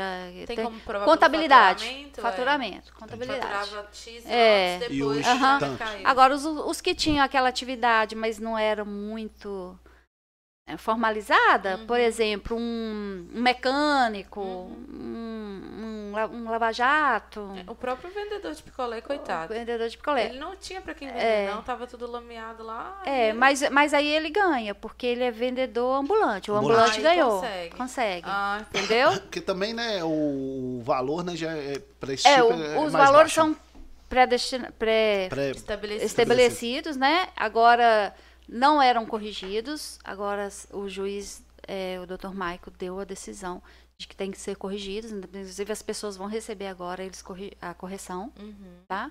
Quem já recebeu vai receber a correção. Vai receber a correção, tá? Até já existe até a planilha já. Tem gente que vai receber agora até 31 de julho e tem gente que vai receber até 31 de agosto, mas a, a, a decisão manda até setembro, tá? E você tem ali o conhecimento, né, da questão jurídica.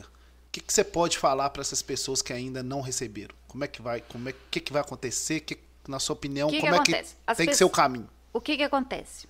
Ah, Deixa eu só explicar o outro lado. Eu falei das pessoas que foram entrevistadas, que Sim. muitas vezes não falou, né? Tem o caminho do PIN, que é difícil, que é uma questão de provas mais robustas, tá? Aí tem aquela pessoa que foi cadastrada, mas a Renova nunca foi lá entrevistar ele, saber o que, que aconteceu, o que, que não aconteceu, como é que foi, se alguém da casa foi atingido ou não. E a sentença fala que essas pessoas que não foram entrevistadas, a gente pode incluir seus dependentes. Então, porque muita gente que não está cadastrado, mas foi incluído, porque ele era dependente de cadastrado não entrevistado. Entendi. Entendeu? Então ele pode ser, ser incluído. E às vezes a mulher daquele que foi entrevistado, que está lá no cadastro dele, mas ele não falou nada dela, ela não vai receber. Entendeu? Complicado, né? Então é complicado. E como que você explica isso pro, pro cliente? Difícil. Entendeu? É difícil. E, e eles estão ali, gente, é, numa situação de que eles foram atingidos. Então eles ficam indignados. Meu Deus, como que eu não vou receber? Entendeu? Isso, Indignados com a justiça no geral, né? É, mas foi uma forma de. O que, que aconteceu? O novel também ele foi mudando, sabe? No início, por exemplo, as documentações que a gente juntava era muito mais fácil. Eu juntava xerox de, de conta de luz, de água, passava. E aí ele foi. A, a interpretação da sentença, existe a matriz documental da sentença. As dos documentos que você comprova os danos, que é, certo? que é necessário, né? que é necessário.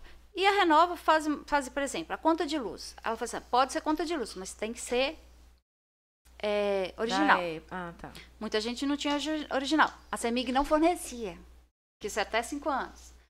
Agora a CEMIG já fornece. Você vai lá, faz o pedido, ela fornece. Então, assim, muita gente ficava esperando, ansioso, porque não tinha comprovante de endereço. Aí Sim. tinha que esperar. Aí, aí eu falava assim com eles, gente, calma. Calma, o novel vai mudando. E aí muita gente que antes, aí na hora que saiu uma decisão que favorecia ele, eu falei, ah, agora eu vou te incluir, agora eu consigo, entendeu? E teve a questão do da declaração do posto de saúde. No início ela valia normal, qualquer declaração. Depois a Renova começou a fazer exigências. Tem que ser de quem é responsável pelo posto. Tem que ter o KINES, tem que ter isso, tem que ter aquilo. E teve uma época que ela não aceitou mais, porque houve fraude em algumas cidades. Isso houve, né? Não, há- não tem como falar que não houve, porque houve. Mas você não pode generalizar a coisa, porque algumas pessoas fizeram fraude. E prejudicou muita gente. Ela não aceitava. E aí eu tinha vários clientes que estavam lá, parados.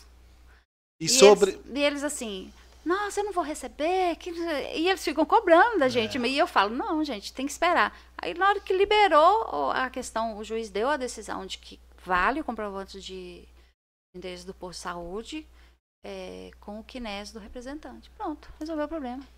E aí, sobre esse processo agora, né? Hum. Nós já vamos completar aí oito anos, né? Que, a- que aconteceu. Uhum. É, hoje, então, o sistema para buscar indenização só tem esses. Como é que, como é, Novel que e é? PIN. Novel e PIN.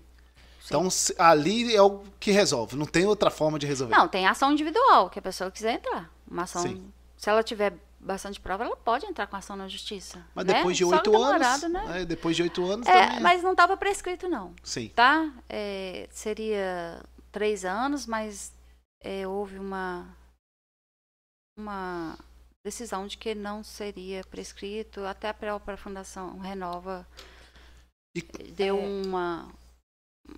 Um- Uma, declara- uma deliberação falando. Pra- é, pra- pra é, Em relação às histórias dos seus clientes, assim, qual que foi o que mais te chocou que você teve O contato? mais me chocou foi o que estava no Rio, é, tirando ouro.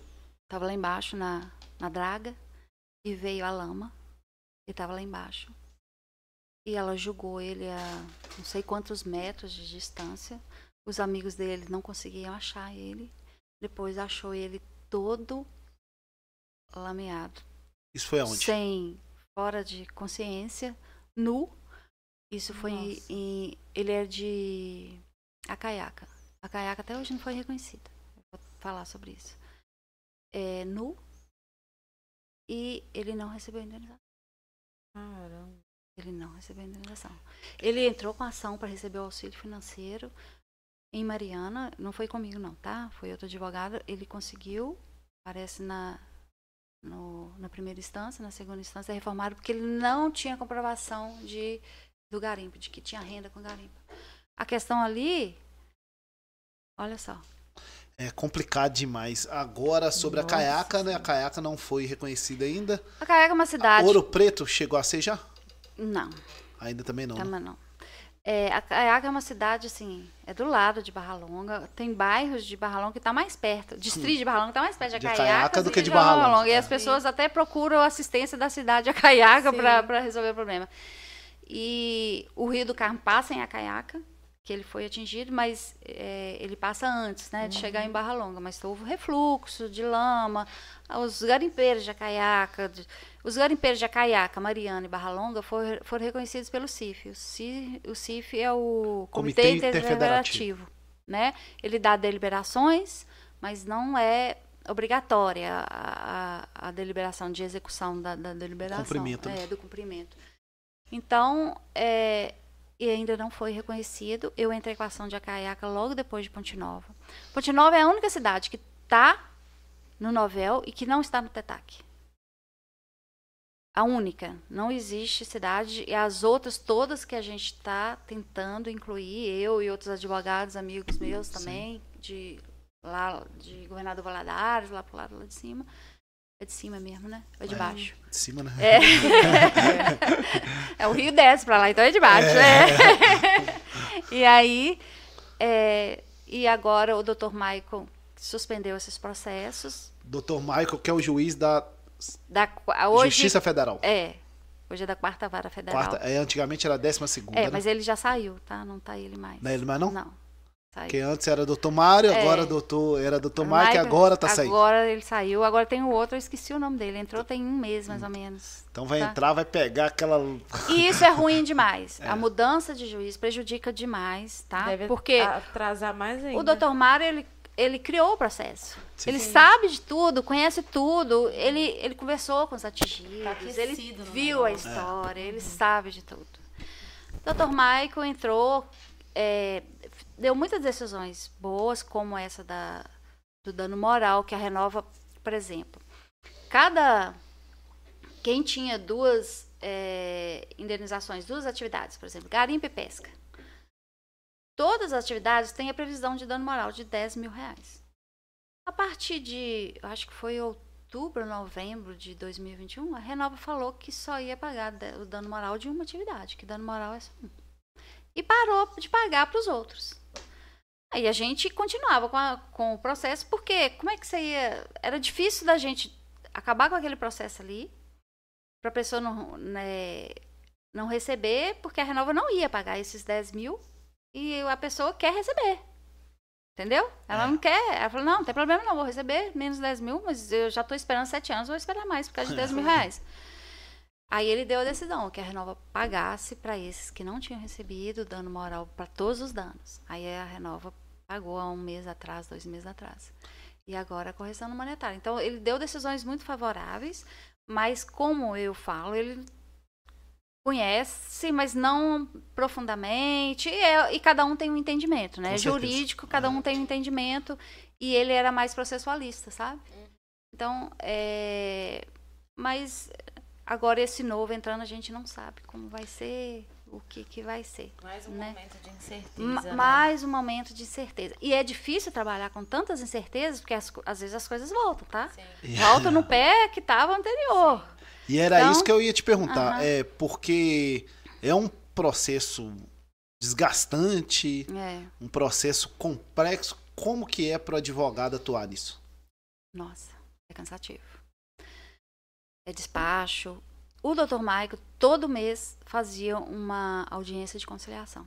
Lá em BH, entre a gente, os, os advogados das comissões, a Fundação Renova, a perícia participava e ele. Então ali eram discutidas várias coisas. A gente falava e falava o que, que a Fundação Renova não está cumprindo a sentença, porque muitas situações ela fala que cumpre, a gente fala que não cumpre. E aí ele ele, ele conseguia, o que, que ele falava? Que com isso ele conseguia mapear os problemas e ver Os o que processos e tudo acontecendo, mais, né? entendeu? Porque não havia conciliação ali, porque Sim. a Fundação Renova, ela não arreda o pé do, do que ela decide lá internamente, ela não arreda o pé, entendeu? E, e qual que é a sua avaliação sobre a atuação da Fundação Renova nesse período? Olha, é, no início era bem mais fácil, era tranquilo, havia o cumprimento da sentença normalmente, tá? Quer dizer, mais ou menos. Porque quando eu cheguei em Pedra Corrida, é, eu peguei clientes que tinham ido em outros advogados, o advogado falou assim, olha, porque na hora que você entra, no, é um sistema. Você entra com o nome da pessoa, existe o CPF, a Renova já tem o CPF dele lá, cadastrado com os danos que ele reclamou e tudo. E você vai e, e já tem os danos já, previ- já previsto lá e você entra com o requerimento junto às documentações. Só que tinha gente que tinha dano, foi entrevistado, estava lá, na hora que você entrar com o requerimento, a pessoa é cadastrada, mas não tem danos Reconhecidos. Declarados. E a pessoa tinha. Então, é, eu, aí o que, que aconteceu? Doutora, eh, os advogados falaram que não consegue, que não tem direito. Eu falei, não, direito você tem, você pode não estar conseguindo. Sim. Por, pelo erro no sistema da fundação, pode ser erro sistêmico também, né? São, ou num- por algum problema, mas você tem direito. Só que nessa época não existia recurso dentro da plataforma do Novel. Isso foi criado, tá vendo? Ela foi evoluindo. Quando os problemas foram surgindo, a Renova foi evoluindo. Então, o que que acontecia? Eu entrava com ação de execução perante a 12ª vara, daquela pessoa específica, falando, olha, a sentença falou isso, isso, isso, ela se encaixa, mas não. Mas ela, na hora que vai entrar com requerimento para pedir, não, não, não consegue Você ia caso a caso. caso a caso. Aí comecei a fazer. E nada, nada, nada de decisões. E o pessoal cobrando. E eu falei, gente, o que, que vai acontecer? Aí o juiz criou. Ele, se ele fosse fazer isso individualmente, para cada caso, olha o tanto de processo que ia Nossa aparecer. Não ia dar conta, É. né? Então, o que, que ele, ele criou a aba recursal. Que aí os peritos analisam e vejam. E aí, eu fui- aí comecei a levar esse pessoal para a aba recursal foi a Renova muitas vezes voltou atrás, viu que eles tinham direito e aí já entrou com requerimento e a maioria recebeu. Lá em Velha Corrida, graças a Deus. E qual que é a Hum. influência da Renova aí ter alguma coisa durante os trâmites? Qual que é a força dela em relação a todo o processo? A força é muito grande, né? Muito grande. pelo- Muito. pelo Ela tá domina. é. É, e ela, Eu digo juridicamente. né? Existe a sentença, tá? Mas o, o, o processo é. E a gente junta a documentação, argumento e tudo, mas é um processo que está lá na Fundação Renova. Entendeu? Igual eu comentei, a pessoa estava cadastrada, mas ela não estava na Fundação Renova e não reconhecia. E tem os especialistas lá pra isso, né? É, entendeu? Não é um processo que eu entro, a Renova entra com a documentação e tal. Existe um programa lá da Fundação Renova que todo, tem todo o, o toda a ficha de todos os, os clientes lá dentro e a gente entra com o processo e a Renova aceita ou não. Quando, quando ela não aceita, a gente entra com recurso, tal, tal. Só que agora existe recurso e o recurso foi muito bom. Nossa. Chegando em. Nós estamos em julho, né? Julho. É julho de Tá certo. 2000. Julho de 2023, doutora. Né? Nós estamos caminhando aí para os oito anos. O que, que o atingido pode esperar?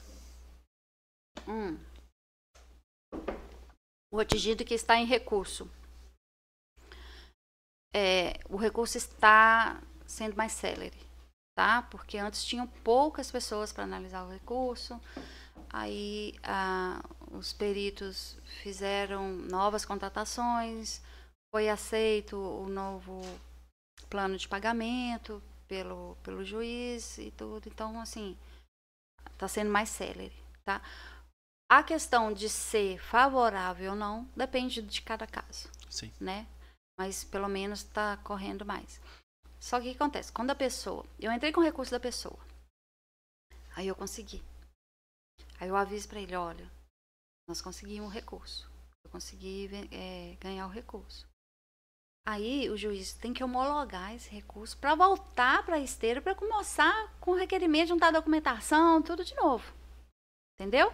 Então, depois que o recurso é deferido, existe um, mais um ano Tá. ainda para a pessoa receber, entendeu? Então, assim, se um recurso da- for analisado daqui a um ano, dois anos, a pessoa vai receber daqui a três anos. E, e qual é o diferencial do advogado atuando aí é, em nome desse ati- atingido? Eu digo é, que você falou que tem como entrar com causas individuais e por esses outros processos, como que o advogado vai? Uma é, ação ordinária mesmo, comum. É, mas eu- você perguntou é qual que é a diferença que o advogado faz? O É. atingido tem um advogado ali para estar Isso, defendendo. No novel, No, no processo todo. processos todos, em qualquer um. Ah, é muito importante. Porque a pessoa, é, até mesmo no novel que é juntada de documento, como é que um, um, um atingido vai fazer um recurso de uma negativa ali? E a Renova nega muito. Por exemplo, Barra Longa. Existem as pessoas que teve lama na, na residência. E o juiz deu uma decisão que quem te, a lama fosse. E, quem teve a casa invadida pela lama ia ter direito a dano moral. É diferenciado. Existe uma matriz específica para Barra Longa. Existe a matriz normal de danos normais e existe uma matriz referente à lama. Que a gente fala a matriz referente à lama. Então ela tem direito a dano moral, dano material e ao dano que ela sofreu de Sim. perda de renda. E o dano material, por exemplo, é 100 mil para cada pessoa da casa. O que, que acontece? A Renova foi lá, é, tem um programa chamado PG10, que é de infraestrutura. A Renova foi na casa da pessoa, derrubou a cerca, foi lá, construiu a cerca. Aí o que, que ela faz? Na hora do dano material, ela nega de todo mundo, falando que já houve o, é, que, Ressarcimento. é ressarcimento que a pessoa está no PG10. Só que a sentença fala que os programas não se misturam. Entendeu? Cada Entendi. um é um. Uhum. Então não se mistura. E outra coisa, é 100 mil para cada pessoa. Uma cerca, quanto que a custa? né? Então, Com assim, certeza. é. E, e agora nós temos lá o processo inglês. Hum. Né? O caso agora tá lá também, né? Lá na Inglaterra, lá com a BHP, né? Que é de lá. Uhum. Como é que tá a situação lá desse processo inglês? Olha, O esse- que que os mineiros podem Pode esperar. esperar? Bom, esse processo inglês, ele foi. É, ele iniciou há muito tempo, antes do novel, na verdade. Né? As prefeituras entraram, empresas. Mas o que, que acontece? É, eu só sou intermediária deles. Eu não faço petição, eu não- o andamento é o que eles comunicam pra gente como que está. É, o que eles falam agora é que vai tentar um acordo, né?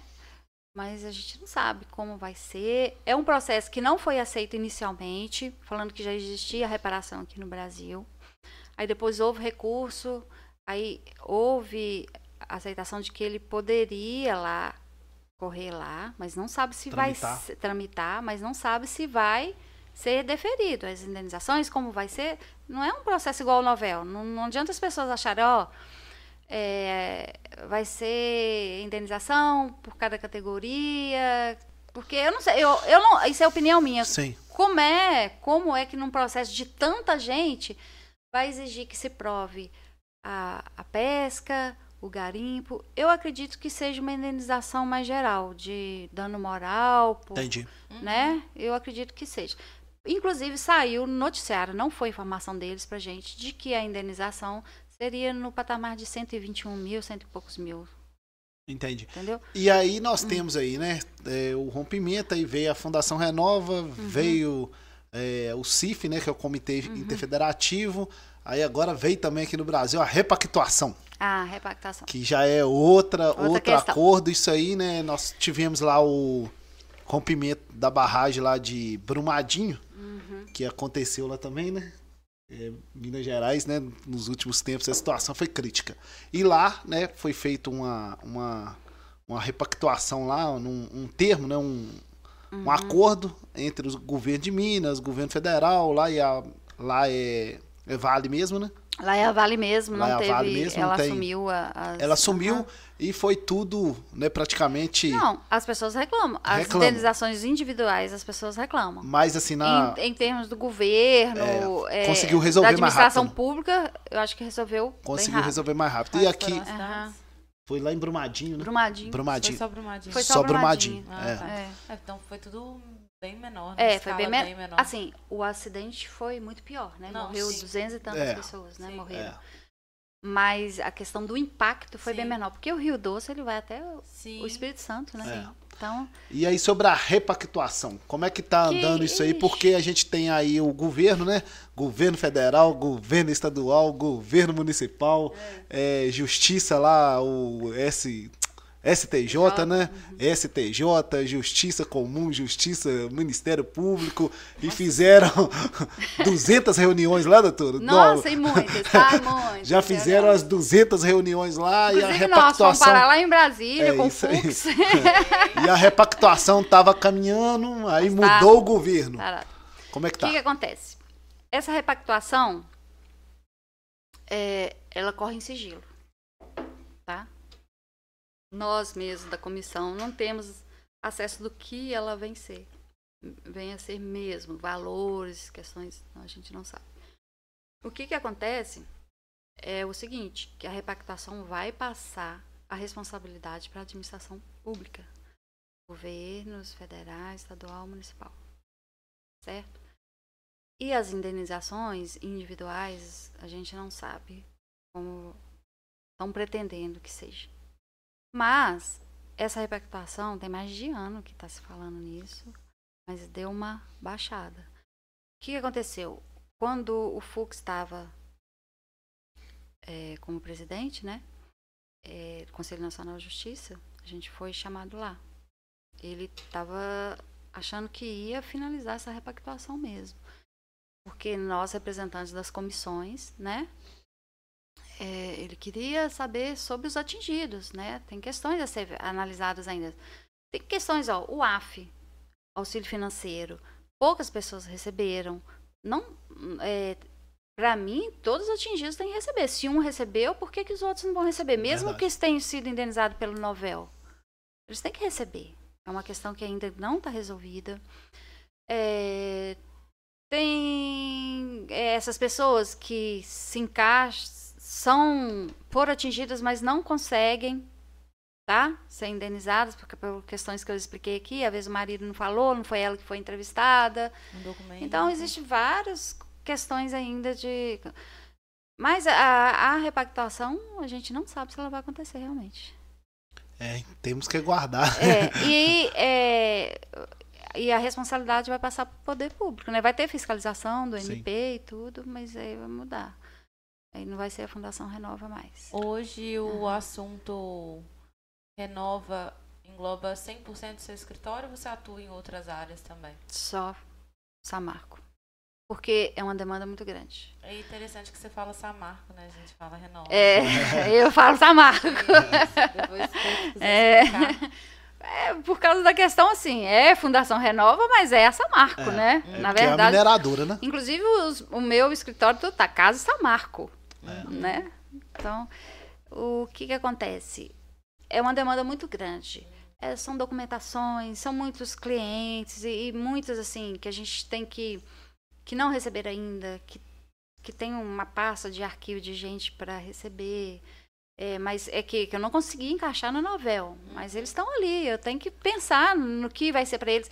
É, a gente está sempre procurando uma nova indenização para as pessoas. Com certeza. E esperem que talvez a gente consiga mais coisas, tá? Eu falo assim, a gente não fica parado. Nós das comissões, é, a gente se reúne, os advogados das comissões, nós nos reunimos, a gente conversa. Então, assim, a gente sempre está querendo buscar mais coisas, tá? E a gente luta muito. Quando a gente vai para despachar, resolver questões com o juiz, explicar o que está acontecendo, a gente reúne, faz, faz reunião, conversa, vamos falar, fazer isso, vamos lá. Então, assim, teve muitas conquistas no novel que a gente conseguiu, né? Tem tem as assistências técnicas, né? É, eu falo que uma das assistências técnicas que eu acho que eu achei que mais trabalhou pelos atingidos é a Rosa Fortini. Com certeza. Cardoso, Com Domingo, doutor Domingos e doutor Vanderlei. Vanderlei. É, eles deram E assistência acabou, né? muito e acabou, mas agora o juiz deu uma decisão essa semana para que as assistências técnicas voltem. Entendi. E- Agora eu não sei se vai voltar mesmo, como vai é, ser, E, né? a- e- e- agora, por exemplo, né? Quem talvez foi atingido lá, não entrou. Tem jeito ainda? Como é que funciona isso? Eu, eu não tenho cliente que me procura que fala assim, eu tenho direito a receber? Aí eu vou olhar, ele tem. depois de quantos anos? Vai fazer oito 21, agora. não, depois que a sentença saiu em 2021, Sim, é. né? é, vai fazer dois anos que saiu a sentença, tem gente que nem olhou ainda direito, sabe? E, e chega lá e fala, não, você tem direito, vem cá que nós vamos dar um jeito de você receber, Sim. sabe? Mas, assim, agora são poucas as pessoas, o novel, assim, tá cada vez mais difícil, Entendi. Cada vez mais difícil de conseguir, né? Eu acho que a intenção da Fundação Renova é acabar com o novel. Não sei o porquê. Qual que foi o valor que o Novel pagou aí pro pessoal até hoje? Ah, eu acho que foi por volta de 80 milhões, mais ou menos. Eu não, não tenho E a certeza. Renova fica aí? A gente estava até falando sobre isso. Se não houver repactação, vai ficar. É. Com certeza. Porque se houver repactação, vai passar pro, É. pro governo. Eu, né? eu não acredito na repactação. Eu, opinião pessoal minha. Não acredito. Por que, que você não acredita? Ah, porque eu acho muito difícil passar o dinheiro para administração pública, para ela resolver todas as questões. Eu Ela acho uma coisa bem mais. complicada, não é? Eu acho, assim, É, que e- a coisa já tá mais. andando. É. E- Querendo ou não, já tá andando. E tem essa Aham. questão aí, né? Os advogados, as comissões, né? Os Aham. municípios, todo mundo trabalhou muito, né? Muito. pra Ô, defender gente, os deixa eu te atingidos, né? falar, no início, quando eu comecei em Ponte Nova, essa região só tinha Rio Doce, que o pessoal da Rosa Fortina entrou, entrou com é, Santa Cruz e Chapotó e Rio Doce juntos. Tá? Eles entraram com essa ação do Novel. Só que o pessoal de Santa Cruz não estava querendo aceitar matriz de danos e não sei o quê. Aí o que, que foi? Desvinculou Rio Doce de Santa Cruz. Aí o Domingos entrou com a ação de Rio Doce, Chapotó, do Rio Doce, e Santa Cruz e Chapotó ficou para depois, porque eles não estavam querendo aceitar a matriz. Aí eles fizeram uma reunião lá, comissão, e no final aceitaram. Então, o que aconteceu? Ninguém conhecia novel aqui. Não existia, não tinha saído sentença aqui nessa Entendi. região ainda, entendeu? A primeira que saiu foi Rio Doce. Tenho quase certeza, foi Rio Doce. E aí, é, eu ia na casa das pessoas, Barra Longa, ninguém conhecia. Eu falei, gente, eu não acredito que vocês não conhecem novel aqui em Barra Longa. Porque eu já tinha entrado com a, ação de Acaiaca, e eu fui em Barra Longa, assim, descrente. Já, lógico que já tem alguma coisa. Aham. Aí, aí cheguei lá, não. Aí o pessoal me procurou e falou assim: não, vamos fazer uma reunião na Câmara, vamos conversar. E conversei com Chamou os- o pessoal? Chamei o pessoal, conversei com eles. Eles não conheciam novela. E aí eu falei assim: vamos fazer, entrar com a ação. E, o- e destacar, né, gente, que não. Qualquer dinheiro que for pago, né, doutora, não vai trazer, né, o, o sofrimento que as pessoas passaram, né? É, lá em Rio Doce mesmo, eu trabalho lá, sei, né? O pessoal lá de Santana do Deserto, Santa Cruz, Escalvada, a mesma coisa, aqui também em Ponte Nova. Não pode passa. pagar tudo É. que não vai, né, é, trazer É, de volta, o né? trauma das pessoas é muito grande. Eu tenho cliente que ficou dois anos aí na beira do rio, ele era garimpeiro. É. Ele tem problemas psicológicos até hoje. Depressão, e e ele não recebeu ainda também. Barra Longa, gente, a situação. Você pensa, você tá na sua casa, entra dois metros de lama. Lama tóxica na sua casa. Eu acho que a, a eu não vou falar Renova, vou falar Samarco, a Vale, a BHP, eles tinham que indenizar essas pessoas, pedir desculpa pelo acontecido. Com certeza. E trata as pessoas, eu falo, eles tratam como se estivesse fazendo favor. Não é um favor, não. Eles têm, assim, obrigação de reparar os danos. Tem gente que não voltou para sua casa até hoje, gente. Você pensa bem, você viver numa casa que não é sua. Porque as pessoas falam assim, ah, mas está em outra casa. Tem gente que, que foi parar, que faltou casas em Barra Longa, né? Então tem gente que foi tem um, um cliente meu que ele reclamava que a casa que eles colocaram ele, não sei como é que era a casa dele antes, mas não interessa. Interessa que eles ela foi invadida pela lama, que entrava goteira no quarto da filha e que chegava à noite ele tinha que ficar arredando a cama da filha por causa de goteira. E a Renova não resolvia a questão.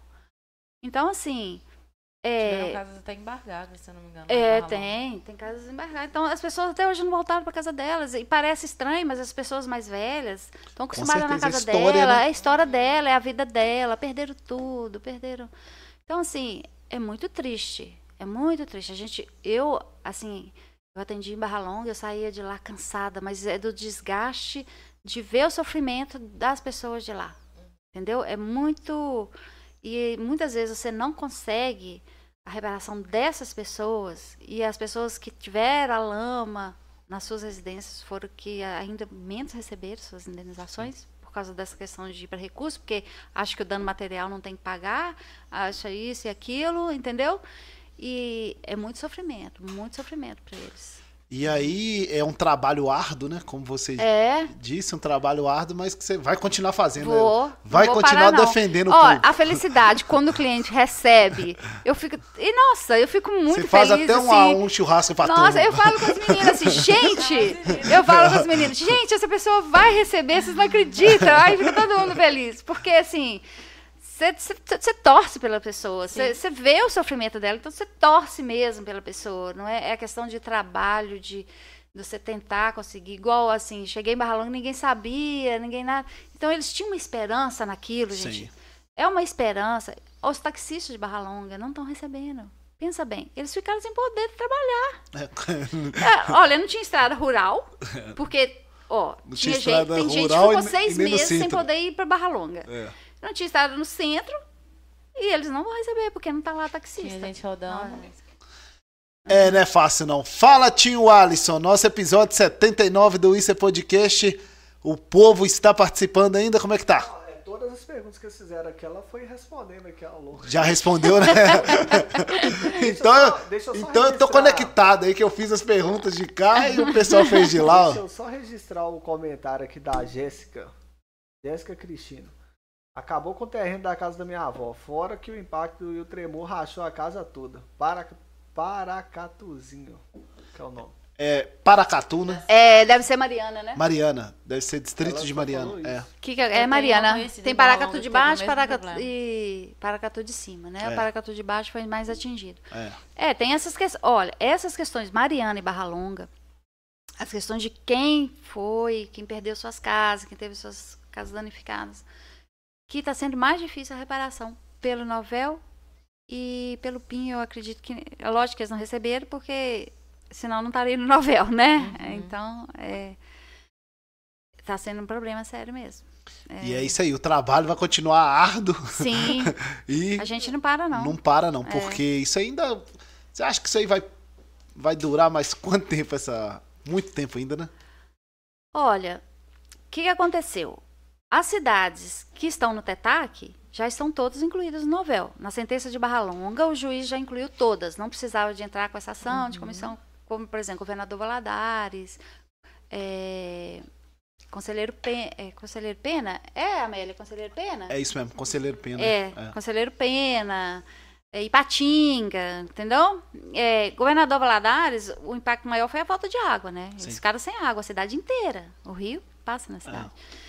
E aí tem o dano água. Só que quem recebeu os mil reais do dano água antes, lá no PIN, não está recebendo agora a indenização. então, assim, aí é uma briga, né? É uma briga. Todo, a gente entra com recurso, agora está indo tudo pro tribunal. Vamos ver. É isso Tem aí. que o- chamar as o- meninas, O, viu? trabalho, vamos chamar. Vamos. Vamos Pra ela chamar. dar os depoimentos delas também, ó. ó, trabalho. É, porque aqui, ó, a equipe tem que, tem, tem que participar. Sim. Mas nós vamos só mudar o assunto aqui rapidinho É. pra mim saber qual que a, que a doutora Helena se identifica, com a empreendedora, com a advogada ou com a dançarina? É, Hoje eu acho que é como advogada mesmo. você tem vontade de voltar a empreender? não, não tenho. Por que não? Ah, acho que eu fiquei um pouco traumatizada, talvez. Não, não tenho vontade, porque. Não, não é por isso, não. Mas é porque demanda muitas questões. Quando eu trabalho no direito, eu. Demanda também, eu dependo de entendimento, mas aí eu trabalho ali sozinha, eu faço. Eu resolvo os problemas, entendeu? Agora, por exemplo, a minha empresa, eu dependo de funcionário para fazer aquilo, um salgado, um salgado, por exemplo, fazer bem o salgado, a matéria-prima. que- Então, tem várias Etapas. etapas, entendeu? Eu não tenho vontade de empreender, não. Ficou com a família. É, e eles estão querendo empreender, tá? Aqui, a receita, tem que falar a receita, não pode ir De embora. que que você quer De receita? qualquer, que fala aí, ó. Qualquer Babi coisa que Lessa, você fez, adora cozinhar aqui, ó. Uma cozinheira, Morango, ele... uma, um- uma cozinheira, deixa eu te falar. É a receita dele. Ele É, é que uma-. É, uma, uma cozinheira e tanto aqui. É. É, você faz, é uma cozinheira aqui, ó. Matheus tá feito, tá? Não, Não. não sou Qual que é o seu prato que você faz? Você falou que um dia aqui, o risoto? Eu faço risoto. É, ó. Ela aí, ó. Vamos muito montar bom. uma fábrica de risoto? aí? Vamos. Quero montar mais. Tá, não? Ó, é muito legal empreender. É muito bom você, entendeu? É, por exemplo, quando você Desenvolver uma ideia. Você desenvolver uma ideia, você fazer uma mercadoria que a pessoa goste, entendeu? Eu É lembro na minha lanchonete, um rapaz chegou e falou: o que, que você me sugere? Aí eu falei assim: eu sugiro esse açaí com esse bolo de. Era bolo de passas com cenoura integral. E aí o bolo tinha saído fresquinho, fez o açaí na hora pra ele, ele comeu e falou assim: aqui, nunca comi uma coisa tão gostosa, um lanche tão gostoso.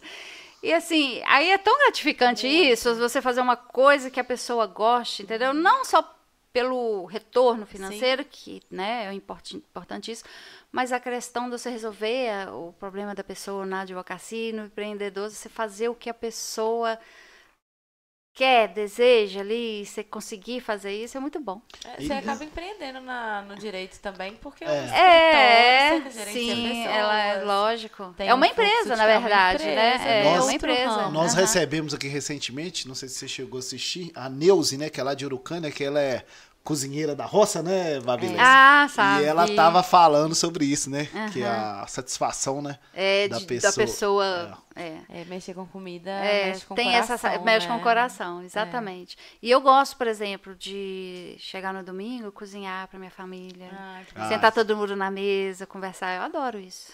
É, Entendeu? então você deixou a comida pro hobby É. e o direito. É, às pro vezes eu faço trabalho. pizza lá em casa, chama a meninada, né? Ah. Aí todo mundo fica feliz. Vai todo mundo. Você mora ali pertinho de onde você trabalha mesmo? Moro, pertinho.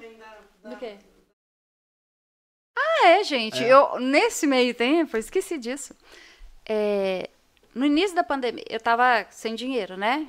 Então, o que, que eu fiz? Vou fazer. Eu pensava em coisas para fazer. Eu vou fazer pizza delivery. Que eu não tinha dinheiro para montar alguma coisa. Uhum. E comecei a fazer. É, chamava forneria. E começou a vender bem, fazer sucesso. No início eu fazia no meu fogão lá de casa, assava no fogão de casa. E demorava, né? Porque Limitado. é, limitava. E aí eu não podia pegar muita, muita gente. Eu falei, gente, eu tenho que comprar um, um forno próprio, porque senão eu não consigo fazer para tanta Sim. gente. Já estava aumentando, eu não estava conseguindo entregar num horário bom, né? Tava demorando muito. Aí comprei o forno e tá lá. Aí tinha os problemas dos motoboy para entregar, o que eu ia arrumar em cada dia. e eu não podia ficar com um fixo, porque eu não tinha ainda rendimento para ficar com um fixo. Nossa, mas foi uma luta. E aí fiz, a, tô fazendo a pizza e tal. E, e aí fui lá no Rio para tentar fazer o salgado novamente, mas não parei com a pizza, não. E depois que começou o caso dessa marca me demandar muito trabalho mesmo, aí eu parei. Falei, não, Aí você falou. tem jeito não. No início, eu atendi, o meu escritório era na minha casa. Sim. Era pandemia. Minha mãe, 93 anos. Não tinha jeito. O que, que eu fazia? Para as pessoas não entrarem na minha casa. A minha garagem é grandona, tipo uma varandona grandona. Eu punha as cadeiras lá, punha uma mesa e ficava atendendo todo mundo lá. E, o atendia álcool do todo lado. mundo. E o o álcool, do... do lado. e atendia todo mundo. Era uma assim. Era, a minha casa virou assim. Era tanta gente entrando, Uma tanta loja. gente, tanta gente, tanta gente. Aí depois eu montei o escritório lá onde era a minha fábrica. Foi pra lá. Mas era. Era. Era suado. Na minha casa. Caramba, que louco. Tem gente até hoje que vai lá, tem gente que eu tô saindo lá, chega, ô doutora, vem ela, gente, eu já tô com o escritório lá. Lá. Ah, não sabia. Você direciona a pessoa. Tinha gente que chegava lá no domingo. Nossa. Domingo na hora do almoço. Aí aproveitava e já almoçava, né? Ah, é. Esse aí já vai com fogo. ó. Aqui fazer salgado, então almoço deve ser bom, né? Aproveita e já leva a marmita pra Já casa. já É, leva e Já entra o negócio da renova ali É e isso resolve aí. duas coisas de uma vez. Infelizmente, nós estamos chegando ao final, né? Não, mas Que pena, chamar eu tava- as tá tão bom o a papo. É. Hein? O Tem pa- tantos casos pra contar Deixa ainda, eu te falar, o papo, o papo aqui vai fluindo. É. Se deixar, nós vamos ficando, ficando, ficando. É, eu tô falando de chamar ela, Júlia fica assim. Vamos chamar. Vem cá, a- as Vem cá, assessoras, assessoras. fa- familiares e É, tudo mais. que me ajudam Se apresentar, muito. Júlia. Presente todas É, vem cá, gente, pode chegar aqui, ó. O que, que acontece? Vou dar uma fala aqui, porque hoje, às vezes, eu tô muito ausente Sim. no escritório.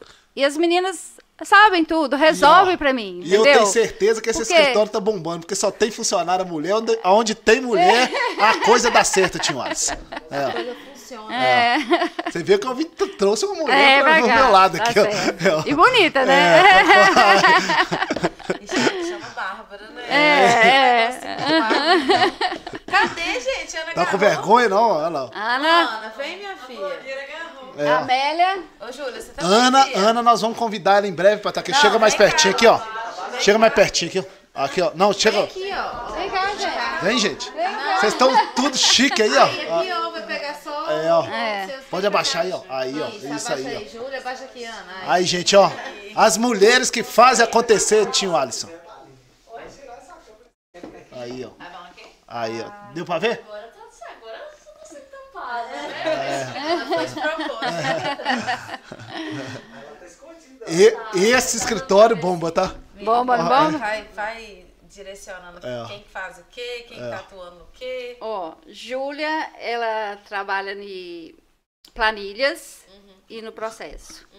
A Amélia é minha secretária, tá comigo desde o início. É? Ela sabe Da todas as histórias. Hein? É. Desde a- do- do Não, pastel. desde o início do, Do- do novel, Ah, Ah, tá. tá? E conhece todo mundo, sabe o nome de todo mundo. Ah, essa Quando é eu falo boa. assim, Amélia, essa pessoa aqui. Aí ela fala, é parente tal, tal, tal, tal Mora pessoa. tal lugar. é. conhece tudo, é minha secretária e trabalha nos processos também. E a Ana, Ana, levanta aqui que a Ana é cunhada, minha a cunhada da Babilência, gente. Aqui, ó. Vai, Ana, filha. Essa. Aí, ó. Aí, ó. e a Ana que é formada em direito, né? Trabalha comigo nos recursos, me ajuda na divulgação. né? Claro. Como que fala, Ana? Marketing. Marketing. é. Tá? E essa é a turma aí. Ela parece que é brava na foto, mas não, pessoalmente Nossa, não é nada, mas né? é. É, É, a vozinha parece que é brava, mas é tranquilo. é tranquilo. É, eu pareço Pessoal, brava na foto? Brava. Nossa senhora. Você é advogada séria, uai, que vai resolver esse problema. Você sabe que eu dei aula de. Eu dei aula também de direito, né? Aqui na Unipac. Sei. Aí uma menina falou assim: Nossa, você era brava? Eu falei assim: Eu brava? Mas as pessoas falam isso de mim, que eu sou. É. Tenho cara de Não brava. fala isso da sua. É, Não, fala, não. você acredita? Quem Não. fala isso de você, Muita Babi? gente Você com tem essa simpatia mim, toda. Eu sou com a cara ruim. Medo de você, né? Eu tinha uma funcionária lá em casa, tinha medo de mim. Ah. É, sério. Cara, pô. Se ela quebrava alguma coisa, ela chorava com medo de mim. Gente, eu sou, eu sou light demais, os meninos morriam de rir. Mas eu É. acho que é só a cara da gente. É. É. Uma conversa, a pessoa já, já vê que não é. Meninas, obrigado, tá? Por, pela presença, obrigado por todo o apoio. É. Em breve nós vamos trazer a Ana aqui para ela falar de, de marketing e falar dos livros que ela quer, ó, muito bacana, tá, gente? É a Ana, Ana Leituras. Leituras. É isso aí. Eu tô precisando ler mais. Pra me aprender mais, né, tio Alisson? Toda vez que eu e a Ana, a gente senta pra conversar, fala assim, ô Ana, me dá uma dica, uma ajuda pra eu ler mais, eu preciso ler. Na verdade, não é nem ler mais, é ler alguma coisa. Eu acho que é criar hábito. Então, mas é muito Né? difícil ter É. esse hábito. O E início é. isso muito fácil na Né? vida dela. É. Doutora, qual que é a mensagem que você pode deixar aí para quem está ligado aí no Isso é Podcast, empreendedora, já foi dançarina, agora é advogada, para quem está começando, o que, que você pode falar aí para as pessoas, né, Bom, já que você tem aí uma experiência de vida? É, de. A primeira coisa que eu, que eu tenho da pessoa acreditar no que ela tá fazendo. Gostar do que ela tá fazendo. Eu não falo gostar ser apaixonada, não, porque eu era apaixonada por dança e não mexo com dança. Eu, eu falo assim, ter conhecimento e gostar, tem que gostar um pouco, né, pelo menos, porque senão você Surta. você surta, você mexer com o que você não gosta. Mas muita dedicação e foco. Muita. Muita mesmo. Eu falo que no novel eu fiz muito dedicada. Eu, eu fiquei um ano sem final de semana. Era sábado e domingo visitando as pessoas para apresentar o novel, falar sobre o novel. E as pessoas completamente desacreditadas. Eu não vou receber isso mais não. Até hoje não recebi. Eu falei, vai. Vocês vão receber, gente. Mariana, principalmente, coitados, os garimpeiros de lá. Gente, eu não acredito. E hoje eles falam assim, ó, se a doutora Helena falou, é verdade, porque ela falou que eu ia receber, eu recebi. eles falam assim, sabe? Então, assim, é muito foco, muita determinação, conhecimento. Você tem que conhecer que- com o que você está mexendo. Você tem que procurar, estudar, conhecer, porque, porque senão ele te pega, Entendeu? Senão você peca muito e, e hoje em dia erro demais você não, não consegue. Hoje em dia a vida é muito difícil, né? A questão financeira, a questão da competição é muito grande. Então, assim, você tem que saber do que você está falando, você saber do que, que você está fazendo para que você consiga se sair melhor. Erros vão ter. Não, não existe nada que não tem erro, né? É, mas você superar o erro, você ter conhecimento para você conseguir superar e passar por cima daquilo, né? É isso mesmo. Muito obrigado pela presença, tudo obrigada. de bom, Obrigada muito sucesso. Prazer meu. Deus abençoe Amém. e vamos em frente. E sucesso para vocês também. Obrigado? Viu? Muito sucesso. nós tamo Já caminhando. tá no sucesso, não, né? não, nós estamos caminhando. Nós vamos Ah. chegar agora semana que vem, né, Babi? Nosso episódio 80 Olha só. do Isso é Podcast, É né? muita coisa, é né? Muita É. história pra contar. São quantos anos? Foi dois anos, né? É. Agora, nossa segunda temporada. Ano que vem, nossa terceira temporada. Nós teremos Tem aí muitas novidades. Sim. Dois anos. Dois anos. É. Eu tô aqui tem um. Um, É um isso ano. mesmo. Eu fiz uma festa aqui no dia que ela comemorou Nossa, um achei ano. que tava pegando fogo, tá cheio de queimado, você viu um bolo do outro lado, eu sentindo aquele cheiro de queimado ao vivo, eu tô assim, meu Deus, eu grito agora? tá pegando fogo? Era Foi surpresa. Não, e o bom é que vocês são muito simpáticos Ah, e se entrosam muito bem. É verdade. Sim, sim. Né? Ah, aqui é bate-papo. Eu É. levo isso aqui como... E eh, eu cheguei aqui assim, de será que vai ser uma coisa tensa? Não. Mas foi super O light, diferencial é isso, legal. né? Porque o que, que acontece? Uhum. Hoje, né, as pessoas querem saber a história real, entendeu? É. Porque quando é uma coisa mais engessada, né, o pessoal fica. É, não quer responder tudo, né? Aqui o importante é falar tudo Uhum. é. e falar claro, né, Babi? É, e contar uma história, Isso porque aí. eu acho que quando é, é uma entrevista, você foca em assunto, não em história. Que a gente tem a Uhum. oportunidade de criar um, uma história. Do E a e história, é, e a história da vida das pessoas é muito interessante. É, Demais. claro. E assim, e você pega tanta aprendizado de vida, Exatamente. né? Porque, com por histórias. exemplo, né, Babi fala que eu fico investigando a vida dos convidados aqui. Eu, dei uma investigadinha, mas É. foi pequena. Não, mas é trabalho, tá certo. Tem que entrevistar. Foi Mas, uma investigadinha olha, pequena. É, mas eu falo que quando eu visitava cada cliente final de semana, em cada casa, eu conheci, eu fiquei tão por dentro de tudo Uhum. que na hora de fazer os pedidos, as petições, assim, o negócio sai assim, ó. Exatamente, exatamente. Sai Entendeu? E a gente tem a oportunidade de conhecer as pessoas, é muito legal. É. Porque você vê outro lado, você entende. Eu tava conversando ontem com umas amigas. Uhum. Quando a gente tem a oportunidade de conversar, e isso aqui, o podcast é uma conversa, a gente acaba que a gente conhece a pessoa, entende a pessoa e vê É. por que, que às vezes ela tá caminhando por esse lado, Isso. fazendo aquilo. E você cria uma empatia, né? Exatamente. Com certeza. Você, a você cria uma empatia, Exatamente. essa questão da, do novel, isso ficou assim tão profundo em mim, é tantas histórias, que são, são muitas, gente, são É. muitas, são Não, cada coisa imagino. triste, cada coisa assim, entendeu? Eu, É, eu então, fiz assim, um, um trabalho né, para Rosa Fortini, então fui Uhum, em algumas casas e vi a a situação das realidade, pessoas. né, é. Da- das pessoas é, é bem doída. Doutora, foi um prazer, tudo de bom. Deus abençoe mais Prazer uma meu, vez. obrigada. E continue aí, né, bri- brigando aí pela causa dos atingidos. Sim, com certeza, não vou parar não. É isso aí, vamos pra cima. e espero ter novidades para Com eles. certeza, em Deus breve, quiser. Quando tiver novidades, vamos Eu, voltar vamos aqui para contar. falar. E segue atualizando lá no seu Instagram, É né? isso aí. A continuação dos processos Sim. É isso aí. e Sim, das sim. novidades. Sim. Ô, gente, nosso episódio 79 do Isso é Podcast, Babilessa. Muito obrigado, tá? Mais uma vez você brilhou. De nada, obrigada. É, semana que vem já temos. Já temos 80, nosso episódio 80. Agradecer nossa competente marqueteira, Aline Brits, e ele, de Rio Casca para o Mundo, Tinho Alisson. Desde o episódio número 3 aqui. Nós vamos fazer o bolo pra você quando chegar no É, 100. tadinho. Ninguém tira ele dali, né? Aqui, ó. É isso aí. Tinho Alisson, muito obrigado, tá? Valeu, tamo junto, até a próxima. Babila, essa semana que vem mais uma marca histórica aí do Isso é Podcast, nosso episódio 80. Nós vamos bater um papo leve, descontraído, sem pauta, com o professor de luta Lovert Gomes, que está Olha, bombando e fazendo um trabalho legal. social muito bacana aqui na nossa cidade. Semana que vem, 19h30 ao vivo, no canal que mais cresce na região do Isso é Podcast. Obrigado, tá? Obrigada, gente. Boa noite. Obrigada, Obrigada, Helena. boa noite. Tchau, até semana que vem.